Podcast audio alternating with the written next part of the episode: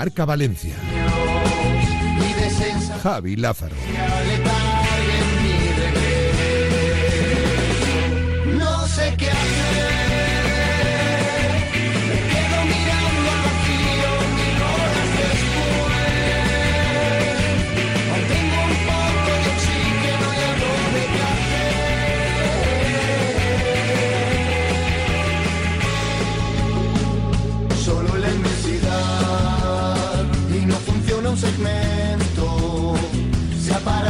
Paralizado el sensor del movimiento. Intento respirar, se ahoga en vano mi esfuerzo. El frío aumenta y se congela. Saludos, hola, ¿qué tal? Buenas tardes. Sean bienvenidos bienvenidas a esta nueva edición de Directo Marca Valencia en un martes, en concreto el 13 de febrero de 2024. He vivido todo este día sin darme cuenta que es martes y 13, así que seguramente vamos a seguir para adelante sin ningún tipo de problema porque nadie cree en estas cosas, ¿a que no? Aunque sea martes y 13... Nos importa poquito, ¿por qué? Porque vamos a ir hacia adelante en un día muy especial, que es el Día Mundial de la Radio, y eso siempre hay que respetarlo en estos tiempos ¿eh? en los que, bueno, pues seguramente se debate mucho ¿no? Eh, eh, sobre lo que comunicamos, lo que se hace, el periodismo, y a día de hoy... ¿Cómo es la comunicación? Bueno, pues la radio ahí sigue. ¿eh? Eh, parece que muchos intentan matarla día tras día, o parece que el paso de los años y la tecnología bueno, hace pensar que muchos piensan que, la radio va a ir poco a poco desapareciendo de nuestras vidas, desde luego en la mía, continúa siendo fundamental. Y no hablo como trabajador, que es obvio, aquí paso todos los días y obviamente me ayuda a comer ¿eh? cada, cada día. Pero hablo como auténtico usuario, consumidor, ¿eh? y que de forma habitual eh, amanece con la radio y se duerme con ella. Y aparte, durante el día pues le gusta hacer su vida mejor acompañado por grandes profesionales de esta emisora y otras muchas que obviamente me hacen compañía y a los que siento casi como, como propios, ¿no? Como, como, no voy a decir familia, pero sí alguien al que creo conocer porque me hace tanto tiempo compañía que, que es parte de mi vida, ¿no? Podría poner muchos nombres, insisto, de esta emisora y otras muchas, pero eso es lo que uno siente por la radio, más allá de que sea un medio de vida, que para algunos de los que estamos aquí, a Pascual Zamora, a Servidor y a todos los que obviamente eh, nos acompañan, ¿no? Un poco dentro de lo que es esta emisora en Radio Marca a nivel global y obviamente en Radio Marca Valencia, quienes eh, trabajan aquí, como Luis Cortés, como Noel Rodilla y compañía. Pero de verdad que casi me gusta más la radio como consumidor. ¿eh? Yo creo que es un medio que, que- tiene mucha vida, que tiene todavía más presente del que algunos le- le estaban aventurando hace años y que nos gusta pensar que en el futuro seguiremos queriendo compañía en directo y la verdad, tenerla a través de la radio creo que ha funcionado siempre y de momento así sigue. Ah, ya veremos hacia dónde hacia dónde nos lleva la radio de bueno pues el siglo XXII y de este siglo XXI que todavía tiene mucho que andar pero de momento ahí está y ahí continúa. Eh, en sus diferentes formatos ya lo sabéis en el directo en el podcast eh, eh, en programas que directamente se gestan para ser podcast, pero que eso es radio enlatada, o sea que sigue siendo una radio de una calidad muy alta en muchos de los casos, a veces más incluso, por la posibilidad de prepararlo más. Así que la radio hoy sigue siendo un fenómeno de masas, y un fenómeno de masas que nos gusta sobre todo respetar. Y eso a nivel profesional no, no tengo mucho que decir al respecto de eso. Lo que sí que me gustaría es que el día que abandone la radio, eh, y eso lo pienso muchísimo, eh, haber de verdad eh, estado a la altura de lo que es la radio. Yo le tengo un, un respeto tremendo a lo que es el medio y a esta forma de comunicar, que es la que más me gusta y la que me apasiona. Y creo que somos muchos, ¿eh? que los que pasamos por la radio ya no queremos soltarla. Siempre pienso que uno de los grandes objetivos que tengo es respetarla, por todo lo que me da a mí personalmente y por lo que creo que nos da a todos. Eh, y que el producto que suene pues será con más información, con menos, llegaremos ese día más lejos o menos en lo que te, te intentamos contar. Pero que el modo, la forma en la que lo hacemos, sea siempre respetuosa contigo, que estás al otro lado, y con esto llamado radio, que hace muchos años eh, viene generando un sistema comunicativo eh, de masas al más alto nivel. Y además, eh, hasta en los peores momentos, en los peores momentos de la historia, y podemos mirar fundamentalmente las grandes guerras, la radio ha sido determinante. Por eso merece un respeto y merece que se haga la radio con la mayor calidad posible, o por lo menos con el mayor respeto posible, a que esto que suena suene bien. Y eso es lo que intentamos hacer aquí cada día, o por lo menos esa es la intención, por eso Qué menos que tener al mejor técnico de Valencia como es Pascual Zamora para que esto suene a las mil maravillas y a partir de ahí que lo que intentemos transmitir sea lo que corresponde. Y no voy de farol, ¿eh? Absolutamente, para nada, claro que no. Una y trece minutos, que es lo que intentamos hacer hoy también, por supuesto, en este programa deportivo valenciano que te va a llevar la última hora del deporte valenciano, que es lo que hacemos cada día, para hoy hablar y mucho de lo que de momento, y mientras el deporte y la actualidad eh, eh, eh, nos va llevando por este camino, pues es en las próximas semanas o los próximos días cuestiones del más alto nivel de importancia en cuanto al Valencia. Todo lo que tiene que ver con él no me estalla. Em, sabéis que venimos ya hablando desde la pasada semana de que llega la hora de la verdad, y bueno, no, me voy a repetir mucho, hay que estar muy atento. Em, hoy vamos a centrar la mirada, y es un poco la intención que tenemos hoy, eh, en la cuestión política. Y sobre todo desde la política. Y desde quienes siguen la política. E intentar no mezclar demasiado qué está pasando con PP, PSPV, Vox, Compromís, en definitiva, eh, de quienes tienen voto en Valencia y las opciones de futuro que se pueden generar de cara a todo lo que se viene por delante en el Valencia. Es un poco el punto de vista que hoy le queremos meter al tema del no Mestalla, porque, eh, como decimos, eh, estamos en un momento de, tener absolutamente las orejas bien arriba, los ojitos bien abiertos y pendientes de todos los movimientos que se van dando. Eh, ahora, como dentro de un poquito vamos a empezar con eso, no voy a hacerme muy pesado en la entrada porque a veces suena repetitivo. Pero a veces llegamos al punto del ridículo. Y yo entiendo que para los partidos políticos, lo entiendo, no lo comparto, pero lo entiendo, eh, que para los partidos políticos hoy en día ya no hay casi tiempo electoral. O sea, ya yo, creo que los más mayores, la gente se acordará de que eh, eh, la política existía más o menos con sus tiras y sus aflojas ¿eh? Eh, en tiempos cotidianos, pero que luego se intensificaba en los famosos 15 días preelectorales, bueno, electorales ya, y, un poco cuando llegaban las campañas y tal. No, ahora vivimos en una campaña constante. Ahora es eh, de agresividad dialéctica por cualquier detalle que esté encima de la mesa. y aquí no hablo de ningún partido porque creo que es general y estoy seguro de que pensáis un poco parecido eh, los que estáis al otro lado. Y a veces se dan situaciones medio cómicas, porque eh, uno puede reír o llorar. Y situaciones como las que se han dado en las últimas horas en Valencia son de broma. Por ejemplo, un caso muy concreto. El PSPV. Ahora luego escucharemos a Sandra Gómez. Pero em, yo entiendo que todo el mundo quiere hacer campaña y todo el mundo quiere rascar pero hombre, llevar una situación que en cualquier eh, eh, bufete de abogados o, en definitiva a cualquier entendido en el mundo jurídico planteas lo que le ha sucedido o lo que ha sucedido con la Generalitat Valenciana y con esos escritos eh, de conclusiones que además sí se habían presentado y aunque no se hubiera presentado aparentemente tampoco genera ningún dilema jurídico eh, eh, de olvido ni de, ni, de estar fuera en tiempo y forma. me refiero que en general en, el mundo jurídico pues, se entendía que esto son cosas que se hacen y no hay ningún problema. Claro, el problema es cuando uno quiere generar un problema donde no lo hay. Porque al final creo que el que queda retratado es el que intenta generar el problema donde no lo hay. Y eso es lo que ha pasado en las últimas horas en el Valencia. Entonces,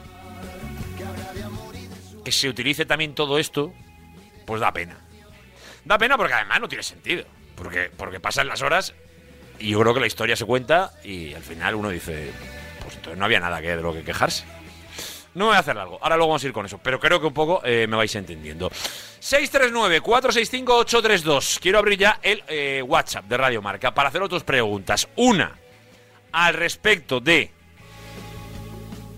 lo que es la situación política, ya sé que es difícil opinar al respecto de esto, pero os lo digo abiertamente. ¿eh? Además, aquí os podéis mojar siempre que tengáis respeto. ¿De quién os fiáis más? ¿De quién menos? Seguramente tendrá que ver de qué color político sigáis o no. Eso no lo sé, eso lo guardáis para vosotros.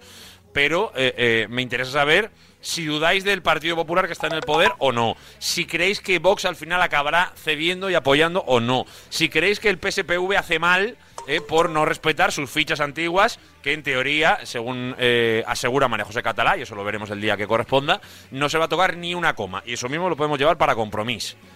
Pongo cua- cu- cuatro ejemplos, en los cuatro seguramente la parte más crítica que se pueda tener con estos partidos, para que eh, veáis que aquí no es una cuestión de qué partido sea, sino que nos des tu opinión, mm, sea más de un lado o de otro, qué te parece la forma en la que actúan o pueden actuar estos partidos políticos. ¿Qué confianza te generan? Te quiero escuchar, pero siempre hablando de lo que tiene que ver con el deporte, por favor. Ahora aquí que si, que si amnistías, que si no sé qué, eh, eso desde luego eh, aquí no es el programa.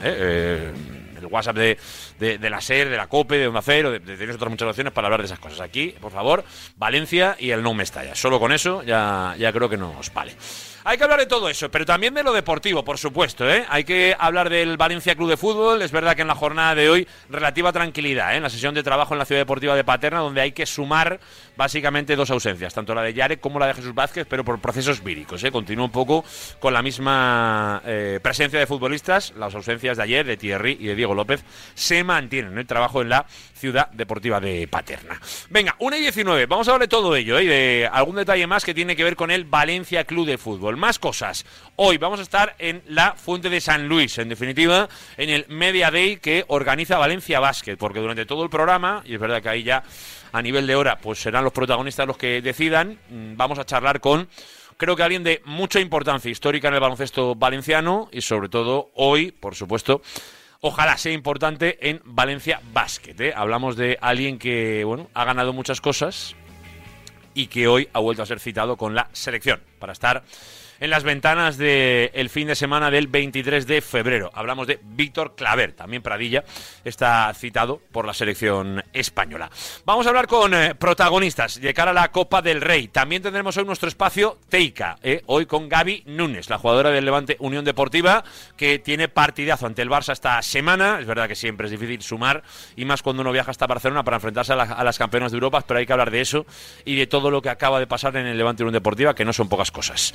Desde una Supercopa, donde se quedó la final, unos cuartos de final que han dolido muchísimo, esa derrota ante la Real Sociedad, y hay que preguntarse cómo está creciendo el fútbol femenino para que el Levante haya hecho la transacción más cara de la historia, que hablamos de cerca de medio millón de euros al Chelsea y que ya es una realidad. ¿Eso quiere decir que el deporte femenino está creciendo a nivel que corresponde y que deseamos? Bueno, luego se lo preguntamos a toda una campeona mundial, por equipos, es verdad, una campeona intercontinental, como es Gaby Núñez. Venga, y aparte de todo eso, por supuesto es martes y tendremos tiempo de sabios granotas, ¿eh? ya para hablar de ese prácticamente acuerdo entre la Fundación del Levante Unión Deportiva y José Dambila. Eh, es verdad que es una noticia muy importante, que está cerca, relativamente cerca de cerrarse, o por lo menos si nos lo cuentan, y es verdad que para la oficialidad aún falta una reunión del patronato de la fundación, pero ese es el futuro barra ya presente de un Levante Unión Deportiva con 100 millones de deuda.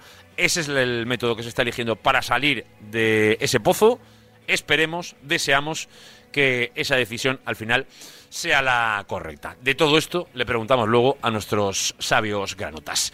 Venga, 1 y 21, semana apasionante de deporte y semana apasionante de información en el Día Mundial de la Radio. Y me gustaría que en el 639-465-832 nos mandaseis vuestros referentes radiofónicos o vuestros momentos radiofónicos preferidos de la radio, lo que queráis, ya que es el Día Mundial de la Radio. Dinos cuál es tu momento o tu, no sé, eh, compañero o, o- o compañera o, o historia un poco de la radio que te haya marcado mucho. Por ejemplo, Rocío Valls, no lo estará escuchando porque está eh, eh, lejos de aquí. Pero bueno, también eso es parte. Ah, es verdad que está Rebecaro, está Rebecaro. Rebecaro que ahora está en la tele, ahora se ha pasado a la tele. Bueno, pues eh, le gustaba mucho la radio, pero ha decidido pasarse a la tele. No le está yendo mal tampoco a la buena de Rebeca Aro. Venga, 1 y 22, desde ahora y hasta las 3. Esto es, como siempre, todo el deporte valenciano en la sintonía de Radio Marca. Esto es Directo Marca Valencia.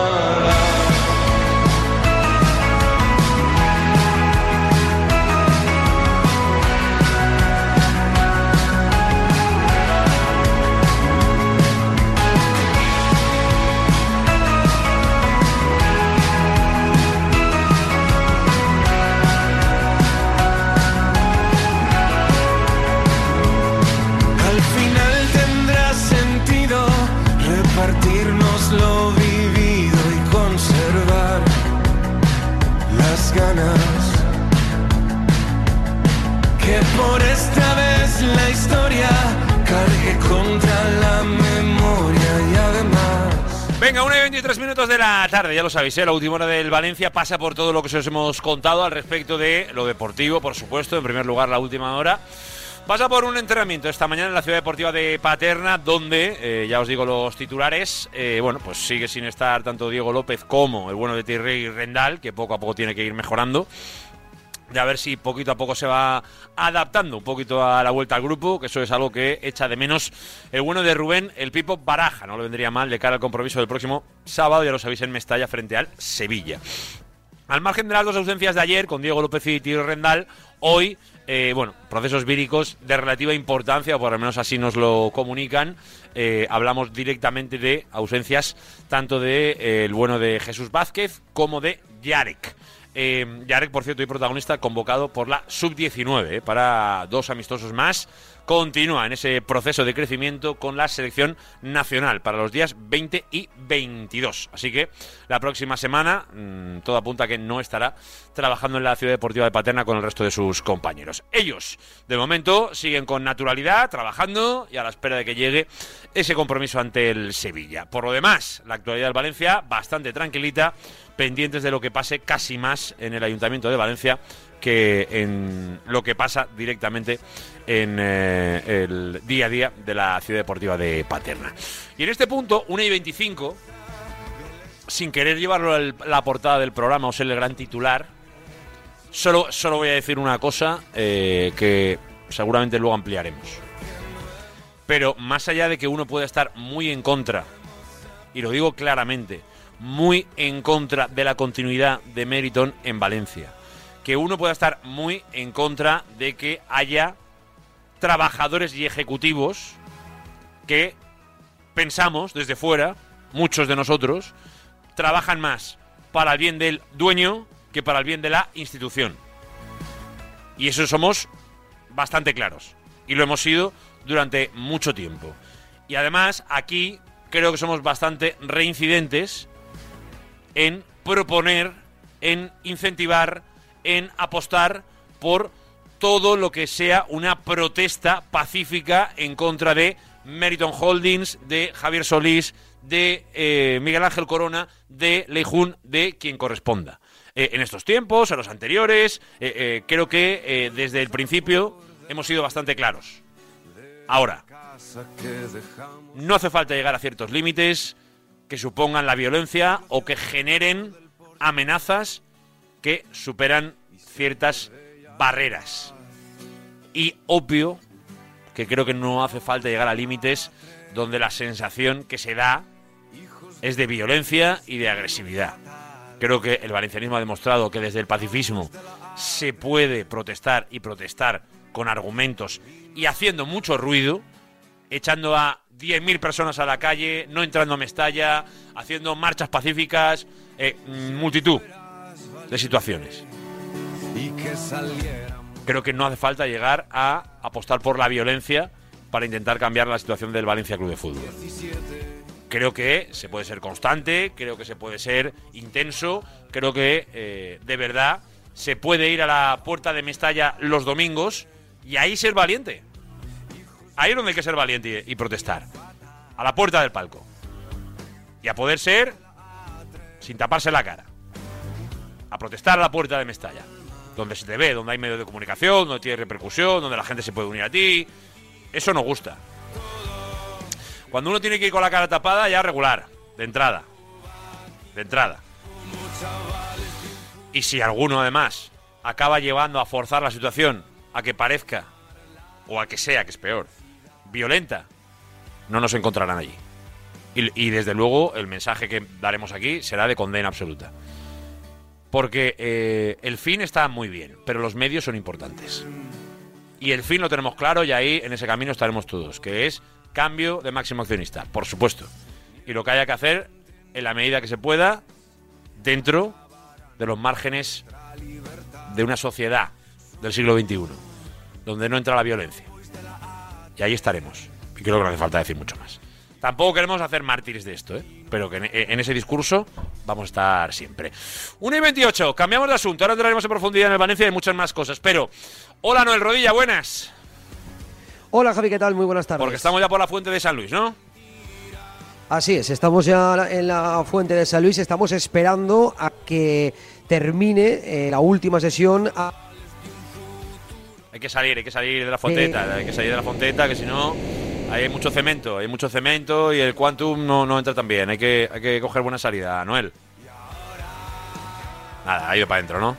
Pues venga, ahora, ahora retomaremos esa comunicación, como nos está contando Noel desde la fuente de San Luis, donde está acabando el entrenamiento de Valencia Basket. Como os decía al principio, hay un Media Day al que ahora eh, tendremos acceso y, y podremos charlar con algunos de los protagonistas, que ojalá sean muy protagonistas durante toda la semana en Málaga. Y ya, bueno, si ya son protagonistas el domingo y salen victoriosos, ya no me lo quiero ni imaginar. Ojalá, ojalá pueda ser la semana de la segunda Copa ACB que llega a las vitrinas de Valencia Basket. A ver, ¿cómo van esos muros, Noel? Creo que ahora te escuchamos mejor. ¿Me escuchas ahora? ¿Me mucho escuchas? mejor, mucho mejor, sí. Vale, estoy, me he tenido que salir casi a la puerta. Como decía, están los últimos minutos ya de esta última sesión antes de escuchar a Alex Mumbrú en la previa de la Copa del Rey en el Media Day. También escucharemos a Pradilla, a Justin Anderson y a Josep Puerto junto al eh, técnico catalán y tendremos protagonista porque podremos charlar con Víctor Claver, por cierto, Javi, eh, veterano de guerra y con tres entorchados en esta competición, así que le preguntaremos qué debe de hacer Valencia Basket para marcharse ilusionado e intentar conseguir eh, la segunda Copa del Rey en las vitrinas del conjunto Taroncha. Claro que sí, eso es lo que queremos. Eh, y además les vamos a preguntar por cómo está Brandon Davis, ¿no? Que es un poco lo que casi nos va, nos va picando más de cara al fin de semana, ¿no?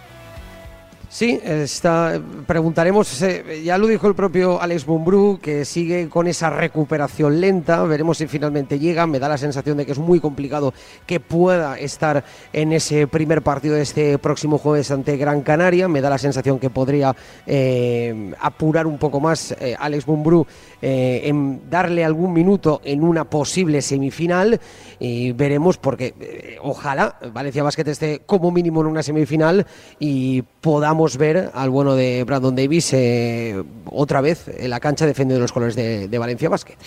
A ver si sí, a ver si llega y a ver si de verdad puede tener eh, eh, cuantos más efectivos mejor, porque también hay que estar pendiente de Xavi López Arostegui, que, también llega tocadito, y verdad que lo Touré parece más difícil o por lo menos prácticamente descartado. Así está Valencia Basket y ahora luego ampliamos. Eh, luego tenemos a Granotas, pero la última hora del Levante, ¿por dónde pasa, Noel? Sin eh, ningún tipo de modificación respecto a ayer, siguen fuera Alex Valle, Cocho y Algovia y sí que hay una modificación de la planificación de esta semana porque el Levante, como contamos ayer, iba a entrenar durante toda la semana, incluso el próximo sábado. Finalmente, el equipo entrenará por última vez el viernes, en este caso en el Ciutat de Valencia, porque el sábado eh, la plantilla de Javi Calleja pone rumbo a Ferrol para enfrentarse el próximo domingo al Racing de Ferrol. Por lo tanto, esa modificación, el sábado el equipo no entrena, lo hará el viernes por última vez y evidentemente la rueda de prensa previa del entrenador madrileño Levante Unión Deportiva. Vamos a verlo, ¿eh? vamos a verlo y desde luego eh, poco a poco eh, se van acercando momentos importantes. La Copa está ahí para el baloncesto y luego lo de Ferrol para el Levante. Es que ya viendo cómo están viniendo las últimas semanas, cada vez está cogiendo más importancia y de todo eso hablaremos junto con ¿eh? ese, bueno, cada vez más cerca acuerdo con la Fundación. Puede dejar una nueva realidad ya definitiva en el Levante Unión Deportiva para su viabilidad y ojalá de verdad para un futuro mejor del conjunto de Orreos. Será un futuro diferente en cualquier caso. Esperemos que mejor. Pero será un futuro diferente con un dueño y con alguien que va a tomar decisiones. Y eso hay que aceptarlo. Es un nuevo Levante Unión Deportiva, desgraciadamente. Es lo que hay. 1 y 32. Eh, Noel Rodilla, nos pides paso en cuanto eh, tengamos protagonista, ¿vale? Mira, Javi, eh, última hora, noticia que acaba de hacer también oficial Valencia Basket, en este caso no es del club, pero sí de jugadores del club. Claver Pradilla y Xavi López Arostegui están incluidos en la convocatoria de la selección española para las ventanas del 22 y el 25 de febrero en ese en ese en esa clasificación para el Eurobasket 2025, incluso el de la REA también está incluido como invitado a esta convocatoria, como digo, de la selección española de la próxima semana. Importante, claro que sí, ¿eh? en su vuelta pensando en unas Olimpiadas que están a la vuelta de la esquina. Es verdad que con un preolímpico en Valencia a final de año y un europeo que hay que clasificarse y en ello están los de Escariolo. Noel, pide paso que volvemos ya, ¿eh?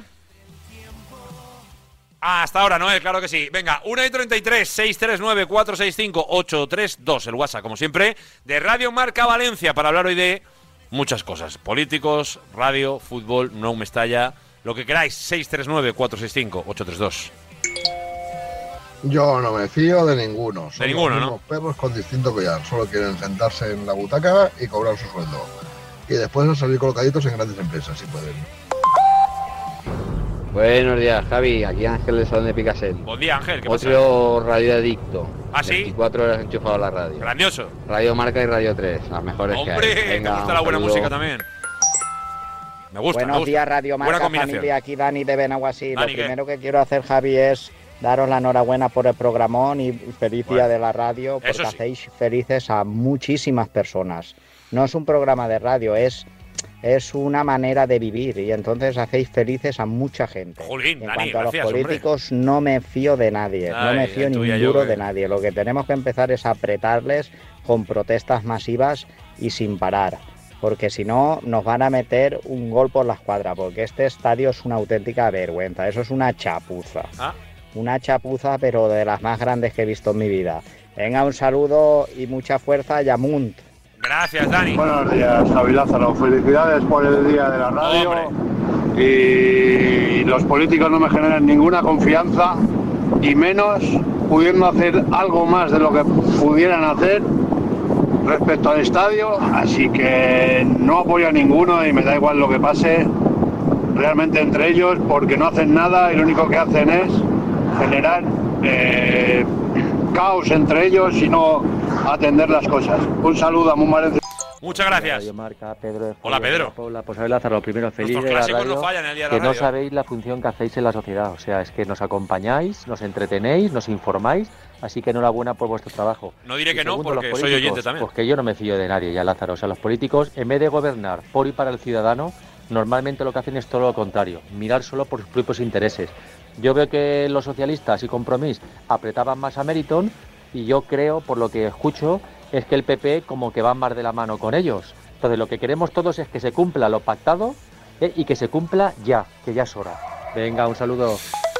Ay, ¿y qué es lo pactado? ¿no? Que alguno se preguntaría Marca, ahora. Javier. Hombre, Javi. En un día como hoy, Día Tocallísimo. Internacional de la Radio, yo me acuerdo de gente como Josep Rovira, Hombre. que para mí fue referencia eh, para conocer un poco el mundo de la radio cuando era pequeño.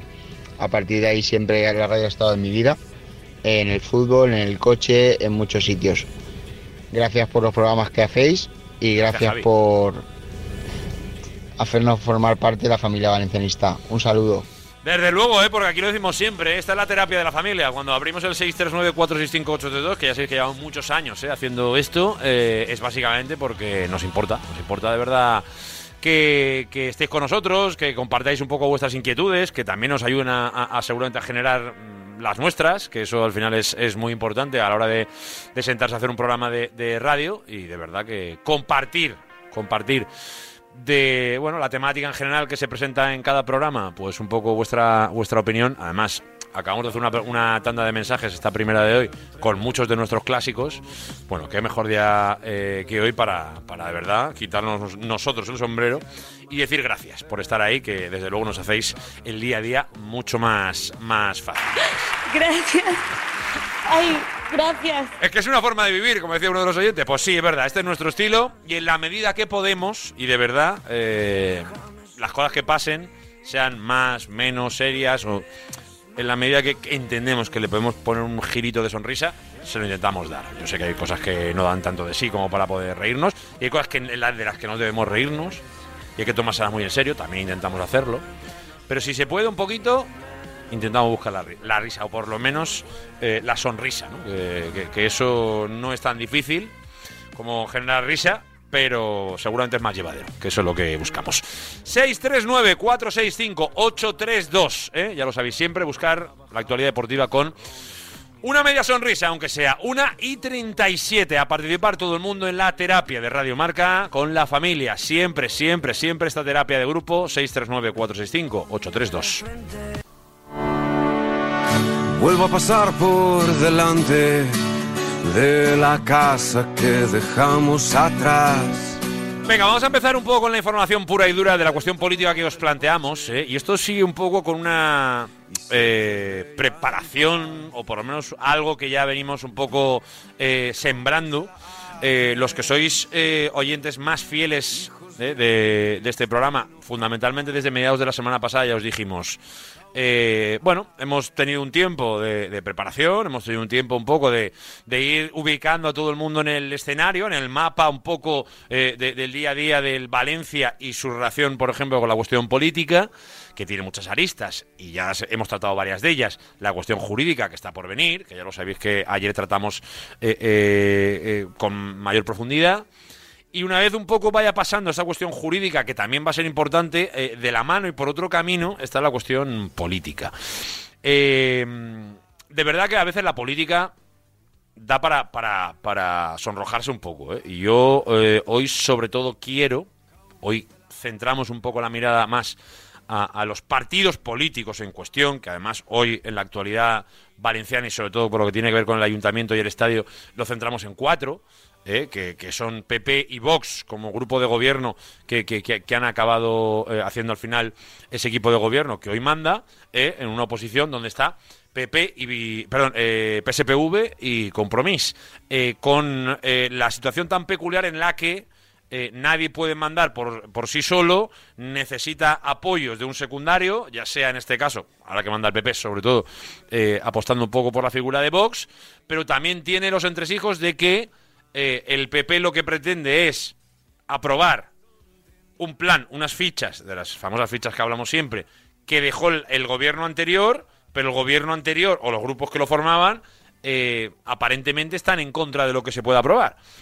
Vamos, básicamente esto es un poco locura y al final da un poco la sensación de que aquí todo el mundo lo que quiere hacer es ruido para ganar votos, pero no tenemos muy claro si hay una idea de un partido político de los cuatro que esté manteniéndose con el paso de los meses. Da un poco la sensación que desde el punto donde estás decides que te apetece o que te viene mejor. Y eso seguramente no hable muy bien de ninguno de los partidos. Em, como queremos hacerlo de la manera más blanca posible, o en definitiva, desde la política y no desde el deporte, eh, hoy hemos querido invitar a nuestro programa a un buen amigo, y no la primera vez que pasa por aquí, eh, compañero de- del diario El Español, eh, y es Dani Valero. Hola Dani, buenas. ¿Qué tal? Muy buenas. Dani, ¿cómo estás? No nos quejaremos. Eso, eso, eso- esa es la respuesta que me gusta a mí decir siempre, ¿eh? aquello de, de, bueno, no nos vamos a quejar porque, porque aparte no vamos a ganar nada. Lo que sí que te diría desde fuera, Dani, es que eh, eh, seguro que tienes razones para quejarte porque ir todos los días detrás de los políticos, no sé si es igual que ir detrás de los futbolistas, pero, pero creo que, que tampoco debe ser fácil, ¿eh? Bueno, tienen sus cosas cada uno. Pero es bueno, nos entretenemos y al final le hemos cogido el gusto. Si no nos gustará, imagínate. Esa es la verdad. ¿eh? Pero bueno, conforme lo estabas explicando tú, yo creo que el, el diagnóstico es tal cual en lo que respecta a esto del Valencia. Eh, para que el lector, lo, o el lector, yo hablo más de lectores que de oyentes, Sí, pero bueno. para que el oyente lo, lo, lo, lo entienda es muy sencillo. Aquí, cuando hay un malo, eh, la operación política es tan sencilla como tú vas con el malo, yo voy con el bueno, ¿no? Aquí hay un malo malísimo, que es Peter Lim. Entonces, todos los partidos tratan de, de que su rival electoral sea el que está con Lim y él ser el más anti-Lim. Y en eso estamos desde hace mucho tiempo. Tú decías, todos los partidos pues eh, están demostrando un poco de inmadurez en este sentido al, al- al hablar de la cuestión del Valencia. Yo lo comparto.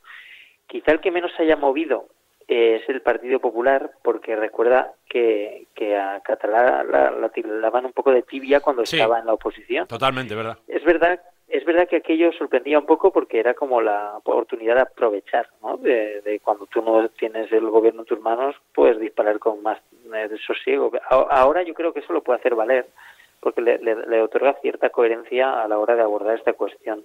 Los demás, pues... bueno, yo, yo te matizaría, eh, Dani, eh, al respecto de eso, por, por- por hablar. mira, ya que hemos empezado a hablar por el PP, a- analizamos un poco el, el pasado del PP. eh, eh, también el pasado de Catalá es eh, asistir a una, a una concentración. Eh, además, en plan familiar, que eso yo creo que, le honra como persona de la calle, como ciudadana, pero en contra de, la continuidad de Meriton en Valencia, ¿no? No es directamente una postura exacta de una cuestión política de, estadio sí, estadio no, o de, o de fichas sí, fichas no, pero bueno, creo que también transmitía un mensaje político claro, ¿no? De estar en contra de, de, en esa, en esa manifestación, ¿no? No, absolutamente, sí, eso, yo- bueno, yo creo que todo el mundo traza esa línea, ¿no? Claro. En cuanto a si queremos o no al IM de accionista de Valencia, poco, pocas voces vas a encontrar en esta ciudad que aún lo defiendan, si no están a sueldo. Pero el, eh, luego a la hora de, yo me refería sobre todo a la hora de abordar la cuestión urbanística Claro, pura, ¿no? ah, vale. Lo de gestionar el, el uranio y uranio enriquecido, que es esa, esa cuestión en particular. Eh, sí, ahí yo creo que efectivamente pues hay posturas, las más constantes y estables son las de las de PP y PSOE, PP con cierto aire más constructivo y PSOE porque Sandra Gómez detectó muy bien la oportunidad de desmarcarse de su antes socio de gobierno Compromís con una línea muy dura porque hubo un tiempo en el que hubo un coqueteo muy grande entre entre Meriton y, y Compromís y bueno siguen en esas pero es verdad que yo creo que ahora sí que está el PSOE ca- cayendo en, en cierta incoherencia porque eh, lo inteligente que está haciendo el PP es tratar de que esas fichas urbanísticas que al final es las ventajas urbanísticas que va a conservar el Valencia si se acaban apro- aprobando eh, sean similares a las que le proponía o prácticamente idénticas a las que proponía Sandra Gómez cuando era la, la máxima responsable de urbanismo Eh, pero yo creo que pocos avances hay. O sea aquí cuando se pusieron todas las cartas sobre la mesa fue cuando el señor José María Olano y bueno la alcaldesa en particular también explicándolo en el pleno desplegó todo como iba a ser y todas las condiciones que tenía eh, que cumplir Meriton para que saliera adelante esa eh, renovación de del favor urbanístico. Eso sí que hay que decirlo claramente. Todos los partidos, ninguno, por, por aspavientos que hagan, está a, a favor de una solución drástica que pase por privar al Valencia de, de tener ventajas urbanísticas que ningún hijo de vecino que no sea un club de fútbol pueda disfrutar. Eh, en Mestallá, en el nuevo Mestallá, en el viejo, perdón, se va a permitir hacer centros comerciales en entresuelos, en bajos. Y Sí, sí, bueno, es, un pelota- es un pelotazo urbanístico que ni- nadie está cuestionando y que se le quiere conceder y que viene de tiempos eh, pretéritos de Rita Barberá. ¿Viene, Y- viene es o no? que todos lo mantienen. Dani, ¿viene o no? Eh, eh, porque, porque este es un tema que me parece muy interesante y, y incluso te, te lo iba a plantear para, para acabar, ¿no? Eh, un poco mi idea era ir un poco partido a partido para que todo el mundo entienda cuáles han sido sus, sus posiciones y las que son ahora mismo, que algunos mantienen y otros menos, pero, pero la pregunta final es... ¿Y por qué nunca se ha dado ese momento? Porque es que no se ha dado nunca, ¿eh? Entonces, me da igual ahora que está eh, unos mandando, como hace eh, ocho meses, que era al revés.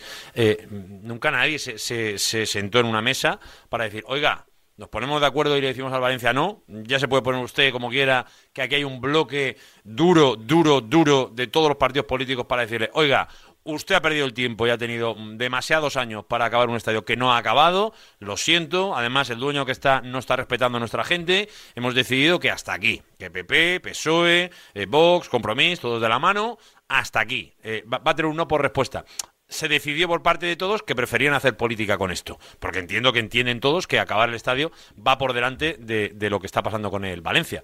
Eh, pero es que ni siquiera se, se dio un momento, Dani, en el que, bueno, se, se podría empezar a hablar de esa posibilidad. Yo creo que ningún, eh, ninguno de los partidos lo planteó como una opción real. Mm. Sí, totalmente. Al, principio de, de la conversación hablabas de tratar con políticos, tratar con futbolistas. Los, los, los fu- futbolistas no lo sé, pero los políticos son muy temerosos a, tomar decisiones drásticas que puedan acabar repercutiéndoles en su contra. Y eso sería un giro muy importante que afecta a, que puede tener un impacto muy grande en un caladero de votos eh, espectacular, como es los aficionados al fútbol. Y además, gente que vive eh, muchas veces, muchos aficionados, eh, ajenos a la política municipal, que no es de las más seguidas, y que tienen su como único contacto con, con, con la alcaldesa, en este caso, o con el alcalde anteriormente, eh, a través de lo que saben que está gestionando el Valencia. Es- Esto hay que tenerlo muy en cuenta porque es, claro, decirle, es tu manera de comunicarte con cierto núcleo de tu población y de tus votantes es lo que hagas con el Valencia. Es así de duro, pero es así de cierto.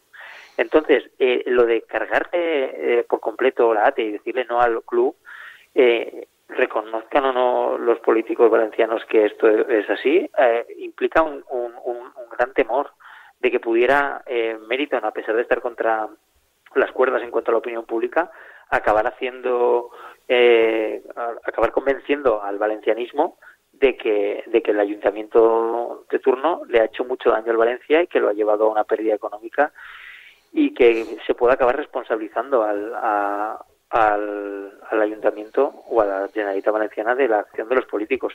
Siempre, en la- a lo largo de la historia, no solo en la Comunidad Valenciana ni en Valencia, sino de toda España. Eh, en Valencia, en la Comunidad Valenciana tenemos el caso del Hércules, o tenemos, tam- bueno, el Levante se ha beneficiado también a nivel urbanístico, que se habla menos, pero, Sí, pero sí, también sí. está ahí su, historia urbanística. La, la- la tradición es eh, tener gestos, porque eso funciona y lo que no funciona es lo otro.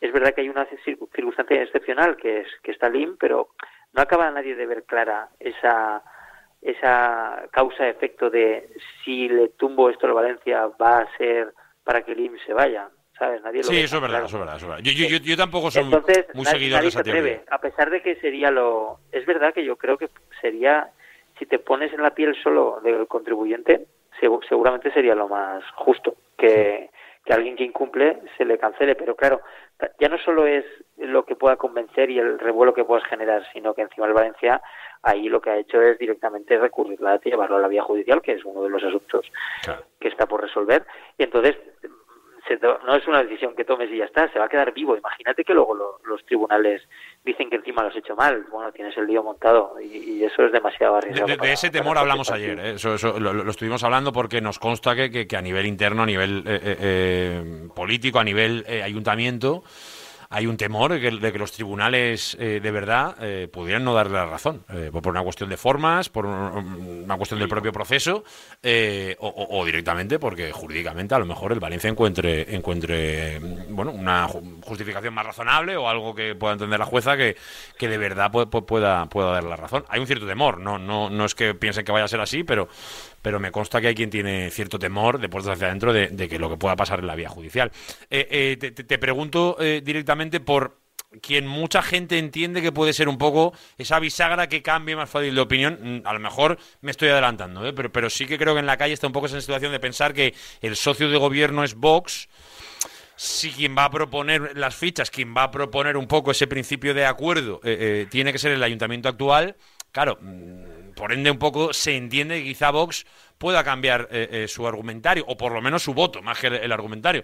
Eh, no, no- no sé qué lectura haces tú de, de- de esto, Dani, porque hemos visto luego también algunos discursos eh, diferentes dentro del propio Vox. Hasta se nos ha llegado a reconocer internamente que no, no debemos igualar a Vox Ciudad con Vox Generalitat, porque ahí podemos encontrar discursos diferentes que ya lo estamos viendo, con lo cual casi no sabemos qué esperar de Vox. Lo has explicado genial porque es tal cual. Bueno, Eh, a la próxima vez, no- siendo- Dani, no te llamo, ¿eh? lo explico yo todo, no te preocupes. ¿eh?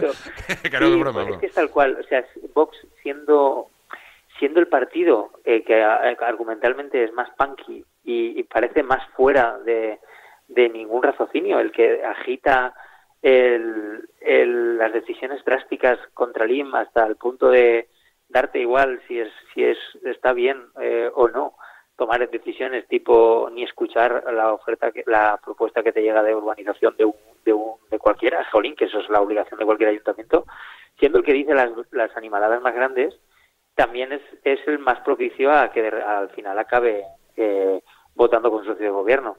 ¿Por qué? Pues por varias cuestiones. Una, porque hay un hay una estabilidad del gobierno y de- depende, digamos, su continuidad en determinados cargos. Y por otra, porque es un partido muy vertical, en el cual la- las decisiones de arriba se acatan y se cumplen.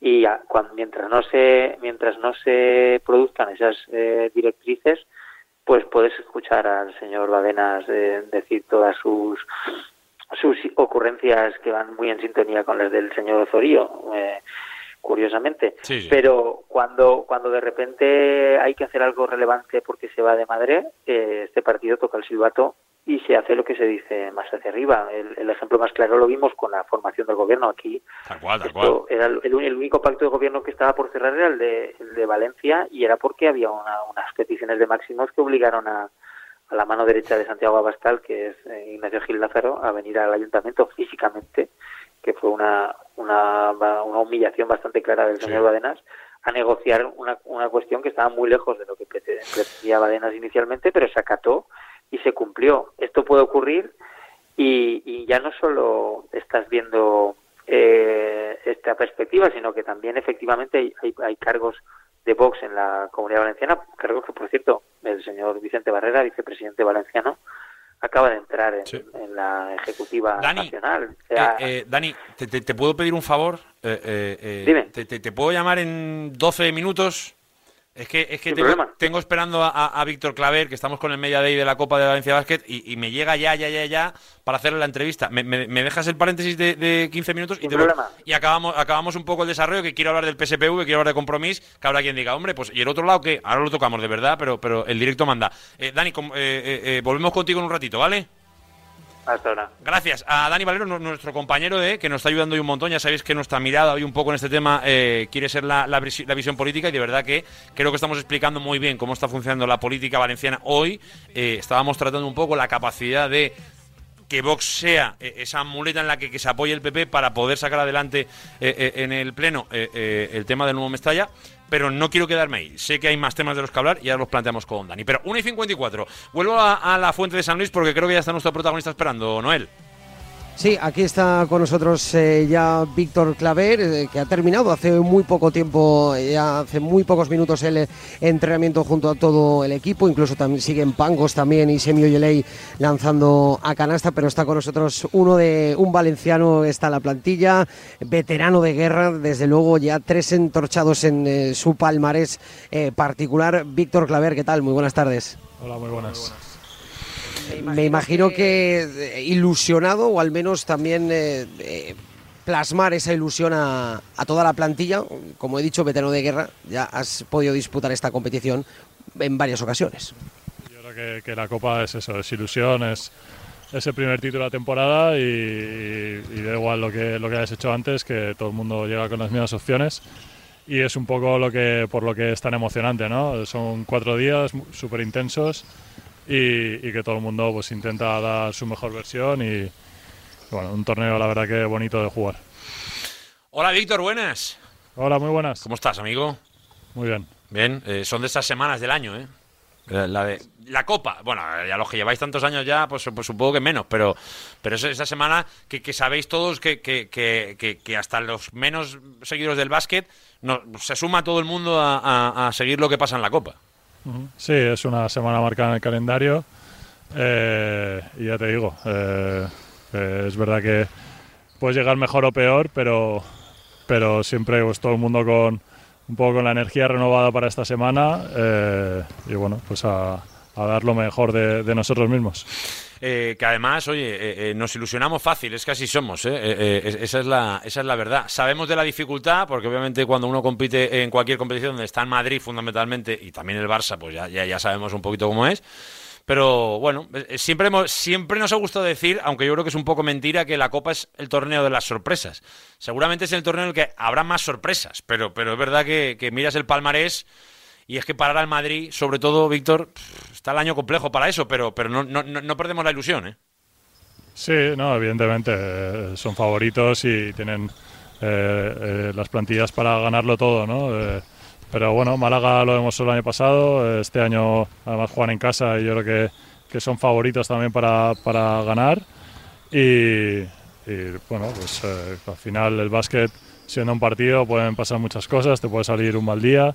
El año pasado eh, jugamos en cuartos contra Madrid y tuvimos eh, una posesión para, para poder ganar, o sea que pueden pasar muchas cosas y, y lo importante es estar preparado para, para, que, para que salga cara ¿no? Eh, eh, la moneda y, y poder tener opciones de, de poder ganar un título. Eso yo creo que es, es la mentalidad con la que vamos todos los equipos. ¿Cómo, se presenta esta, este torneo para Víctor Claver? Eh, eh, Víctor, porque al final, eh, al final, pues llevas muchos años, tu experiencia, pero es tu casa, eh, bueno, ya como, como gran líder un poco, sobre todo de la casa, ¿no? Pa- pa- para el equipo.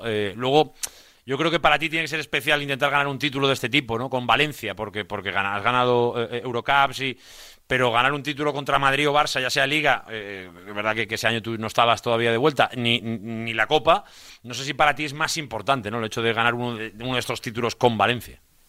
Sí, se- sería muy especial, sería un sueño. eh, bueno, son títulos que, que, bueno, los he jugado muchas veces y, se han escapado y es verdad que, que el Eurocup lo guardo con, co- como un gran recuerdo, uno de los mejores días de, de mi carrera, ganar la Eurocup en Vitoria con rodeados de, de mucha afición y fue como jugar en casa, entonces bueno, jugar un, ganar un título tanto la Copa como la Liga, pues eh, lo hace más especial aún. Es, es un poco la, la espinita clavada ¿no? de, de poder conseguir eso con, con Valencia.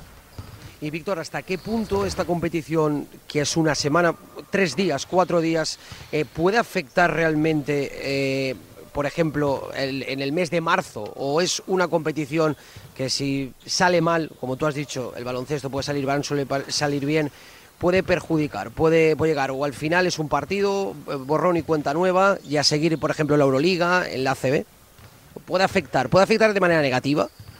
Sí, negativa y positiva, ¿no? Evidentemente, pero también es verdad que luego hay una semana de parón, es un poco eh, como hasta aquí hemos llegado al primer tramo de la temporada y, y luego llega ya el tramo final, ¿no? Y, y sí, sí que se hace un paréntesis, hay equipos que, que descansan ahora prácticamente tres semanas, eh, con jugadores que no van a la selección, entonces, bueno, sí que es verdad que, que puede cambiar un poco, pero eh, lo importante es ser listos y, y, bueno, que si no sale una buena copa o el primer día te vas a casa, pues, pues que no te afecte, ¿no? Eh, yo creo que el año pasado nos pasó y, y bueno, eh, ojalá este año pues no, no nos volvamos el primer día, pero, pero bueno, igual que ahora vamos con, con la energía renovada, pues cuando se acabe la copa también pensar que, que ha sido una semana y que queda mucho por jugar.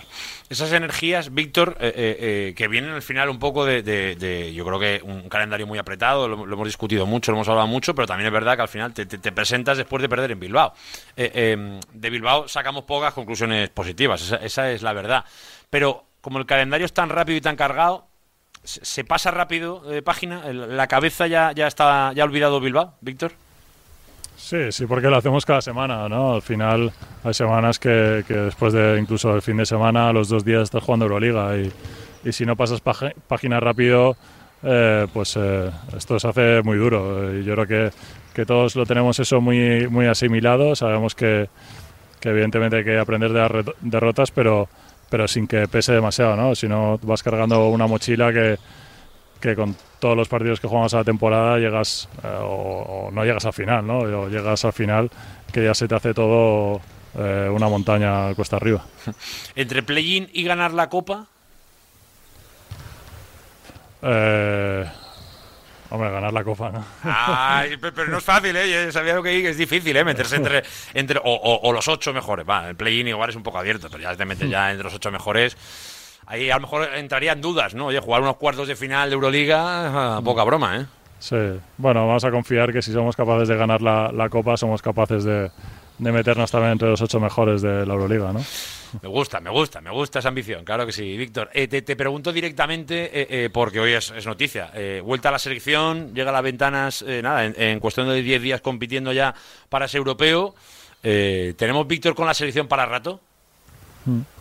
Bueno, todo lo que todo lo que me dejen, ¿no? La verdad que siempre he dicho que, que es una suerte poder ser parte de, de este grupo, de, de esta familia y, y en todo lo que, que pueda aportar y todo lo que pueda sumar, igual que con la mentalidad que fue este verano, ¿no? Que bueno, tenía dudas de, de si podía estar después de un, un año que, que de ausencia y bueno, fui con esa mentalidad, yo creo que me fue bien eh, a nivel individual y, y ahora pues lo mismo, ¿no? Intentar eh, ayudar, sumar al grupo, que es la mentalidad con la que vamos todos, que el grupo es lo, lo más importante y a partir de ahí pues, eh, pues que llegue todo lo que tenga que llegar. Que, que entre otras cosas es preolímpico en Valencia y, ¿por qué no, París 2024? Que no sé si para ti es algo más especial que otras competiciones.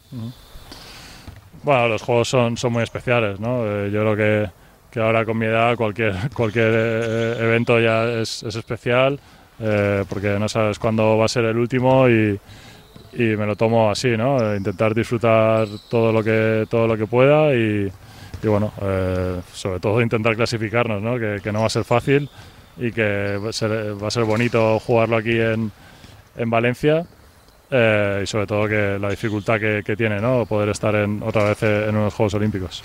Y me quedan dos que además no tienen que ver directamente con Valencia Basket. eh, lo digo por si Noel tiene eh, algo más, pero sé que el tiempo es limitado, que hoy es un media day. Eh, en primer lugar, eh, por quien se retira, hablamos de, de Margasol, eh, que, prácticamente hace 10 días que lo anunció. Bueno, otra leyenda que se nos va, ¿no? Tú es que has, has convivido con tantas, Víctor, que- que ver que los Gasol ya son historia. Uno, nos hace mayores a todos, no nos vamos a engañar. Y dos, pues a quemarnos las manos a aplaudir, ¿no? Porque tampoco se puede hacer mucho más. Sí, sin duda. Yo creo que, que la palabra que me sale es agradecimiento, ¿no? De, de- a nivel personal por todo lo que me han ayudado y, y la suerte que ha sido el poder estar tantos años con ellos y aprender de ellos.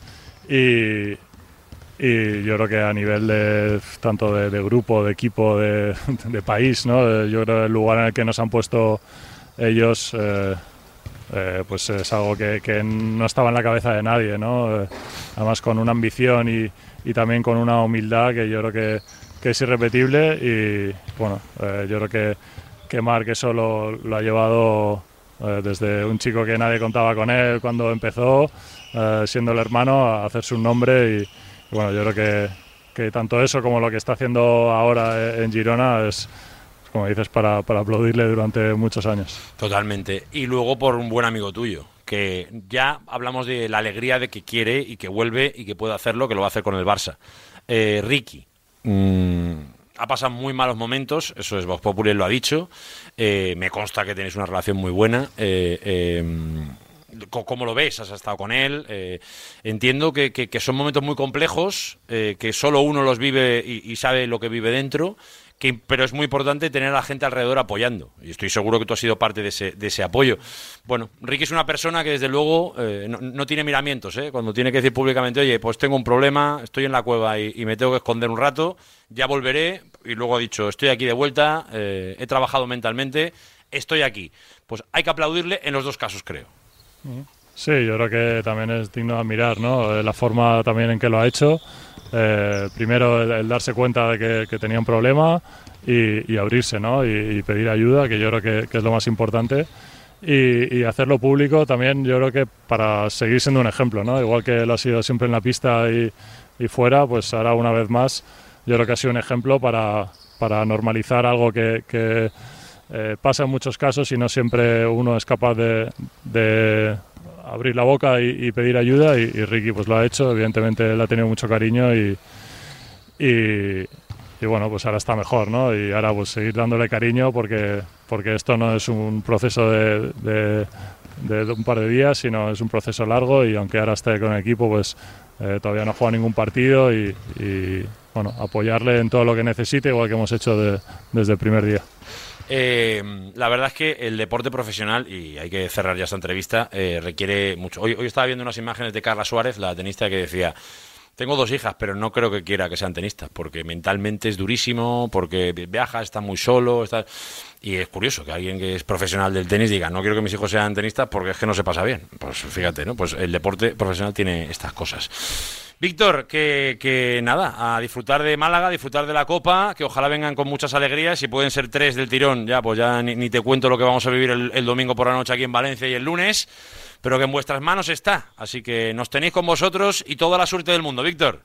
Muchísimas gracias. Un abrazo grande a abrazo. Víctor Claver, ¿eh? ya lo sabéis, eh, bueno, un referente, eh, el mejor jugador de la historia del baloncesto valenciano, ¿eh? que hoy todavía tenemos el gusto y el placer de poderle verle en el parque. ¿eh? Yo creo que además todavía por algunos añitos más, a ver un poquito eh, cuánto podemos disfrutar de él, pero de verdad que en la previa de la Copa, tener a Don Víctor Claver, historia y leyenda del baloncesto nacional y por supuesto del valenciano, pues hoy en este directo Marca Valencia siempre es una, una alegría, que yo creo que es evidente que a todos nos gusta hablar de todo lo que genera Víctor Claver y luego de cuestiones como Margasol o Ricky Rubio, que han sido historia del baloncesto nacional. Eh, Noel Rodilla, mm, no sé un Dime. poco qué ves alrededor, pero ¿tienes alguna pistita más de Brandon Davis y Xavi López Arostegui, ya que estás por ahí? Sí, lo que podemos contar, bueno, ahora ya eh, la pista ahora mismo eh, está, como hemos comentado antes de escuchar al bueno de Víctor Claver, está Semi Oyelei, también Kevin Pangos eh, realizando lanzamientos a canasta, también está Rivers en la otra, en la otra canasta. La buena noticia, lo, digo entre comillas, es que hemos podido ver tanto a Xavi López Arostegui como a Brandon Davis vestidos de corto. Como es evidente, Valencia Vázquez no nos ha dejado ver mucho del entrenamiento pero la buena noticia es que estaban dentro del grupo. Eh, veremos si finalmente están para la cita de la Copa. Escucharemos a Alex Mumbrú para confirmar que los dos jugadores pueden estar, pero verlos ya junto al grupo, verlos en, en la pista entrenando y lo más importante, verlos de corto, ya junto a todos sus compañeros, es una muy buena noticia de cara para este próximo jueves.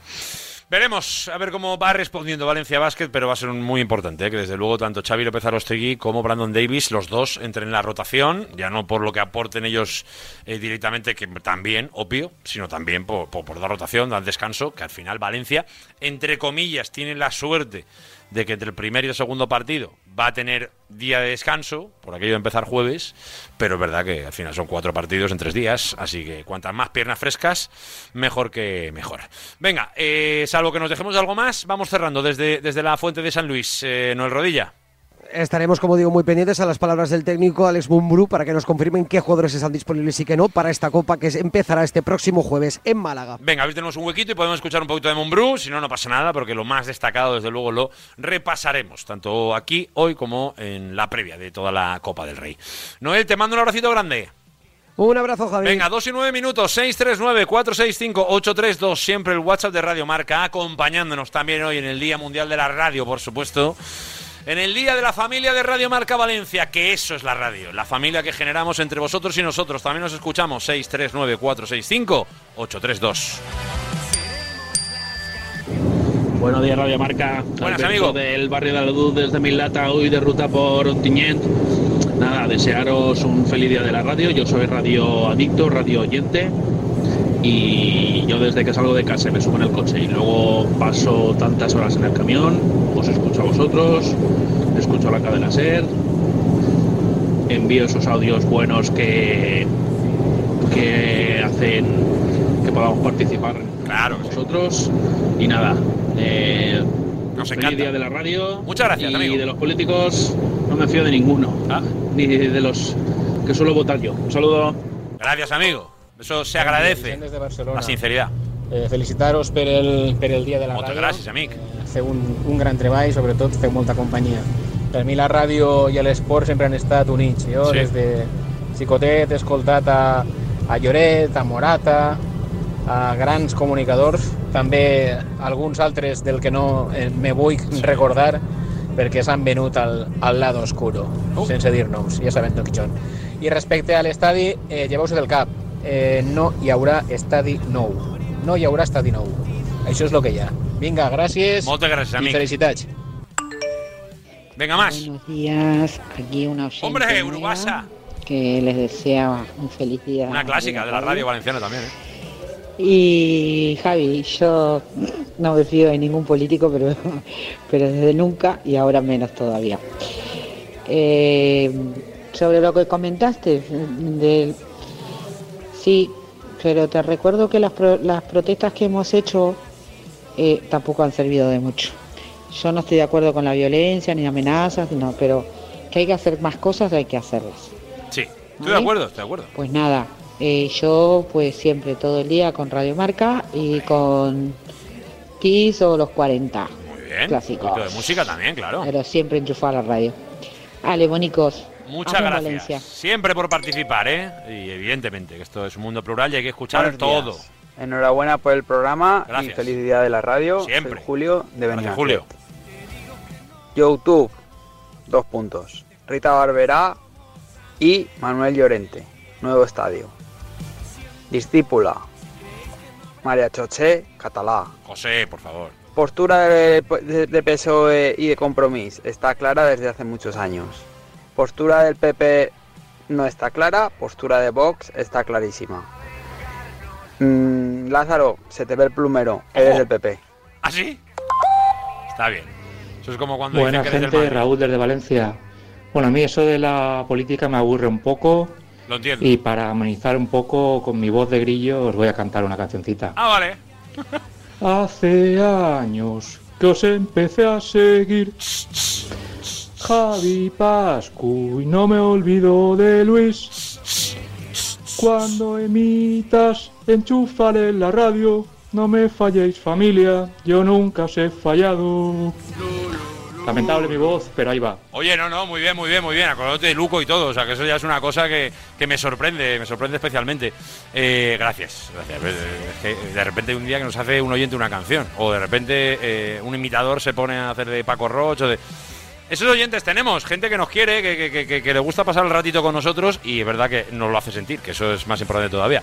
Eh, gracias, de verdad que gracias. Y, y, oye, el que quiera pensar que somos de un partido o de otro, me parece fantástico. Abierta la imaginación para cualquier cosa y con eso no vamos a entrar en que somos cada uno porque si no entraríamos en el juego.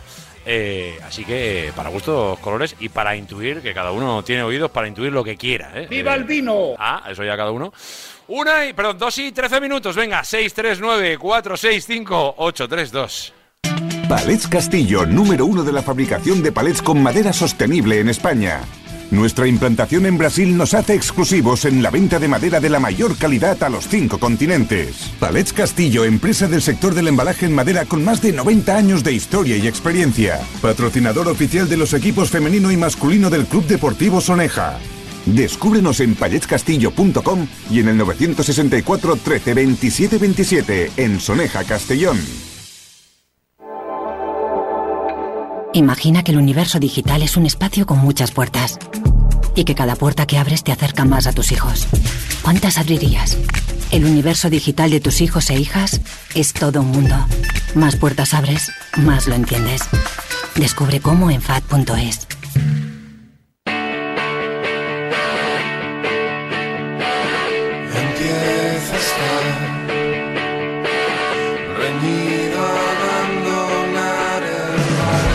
Estás escuchando Directo Marca Valencia con Javi Lázaro.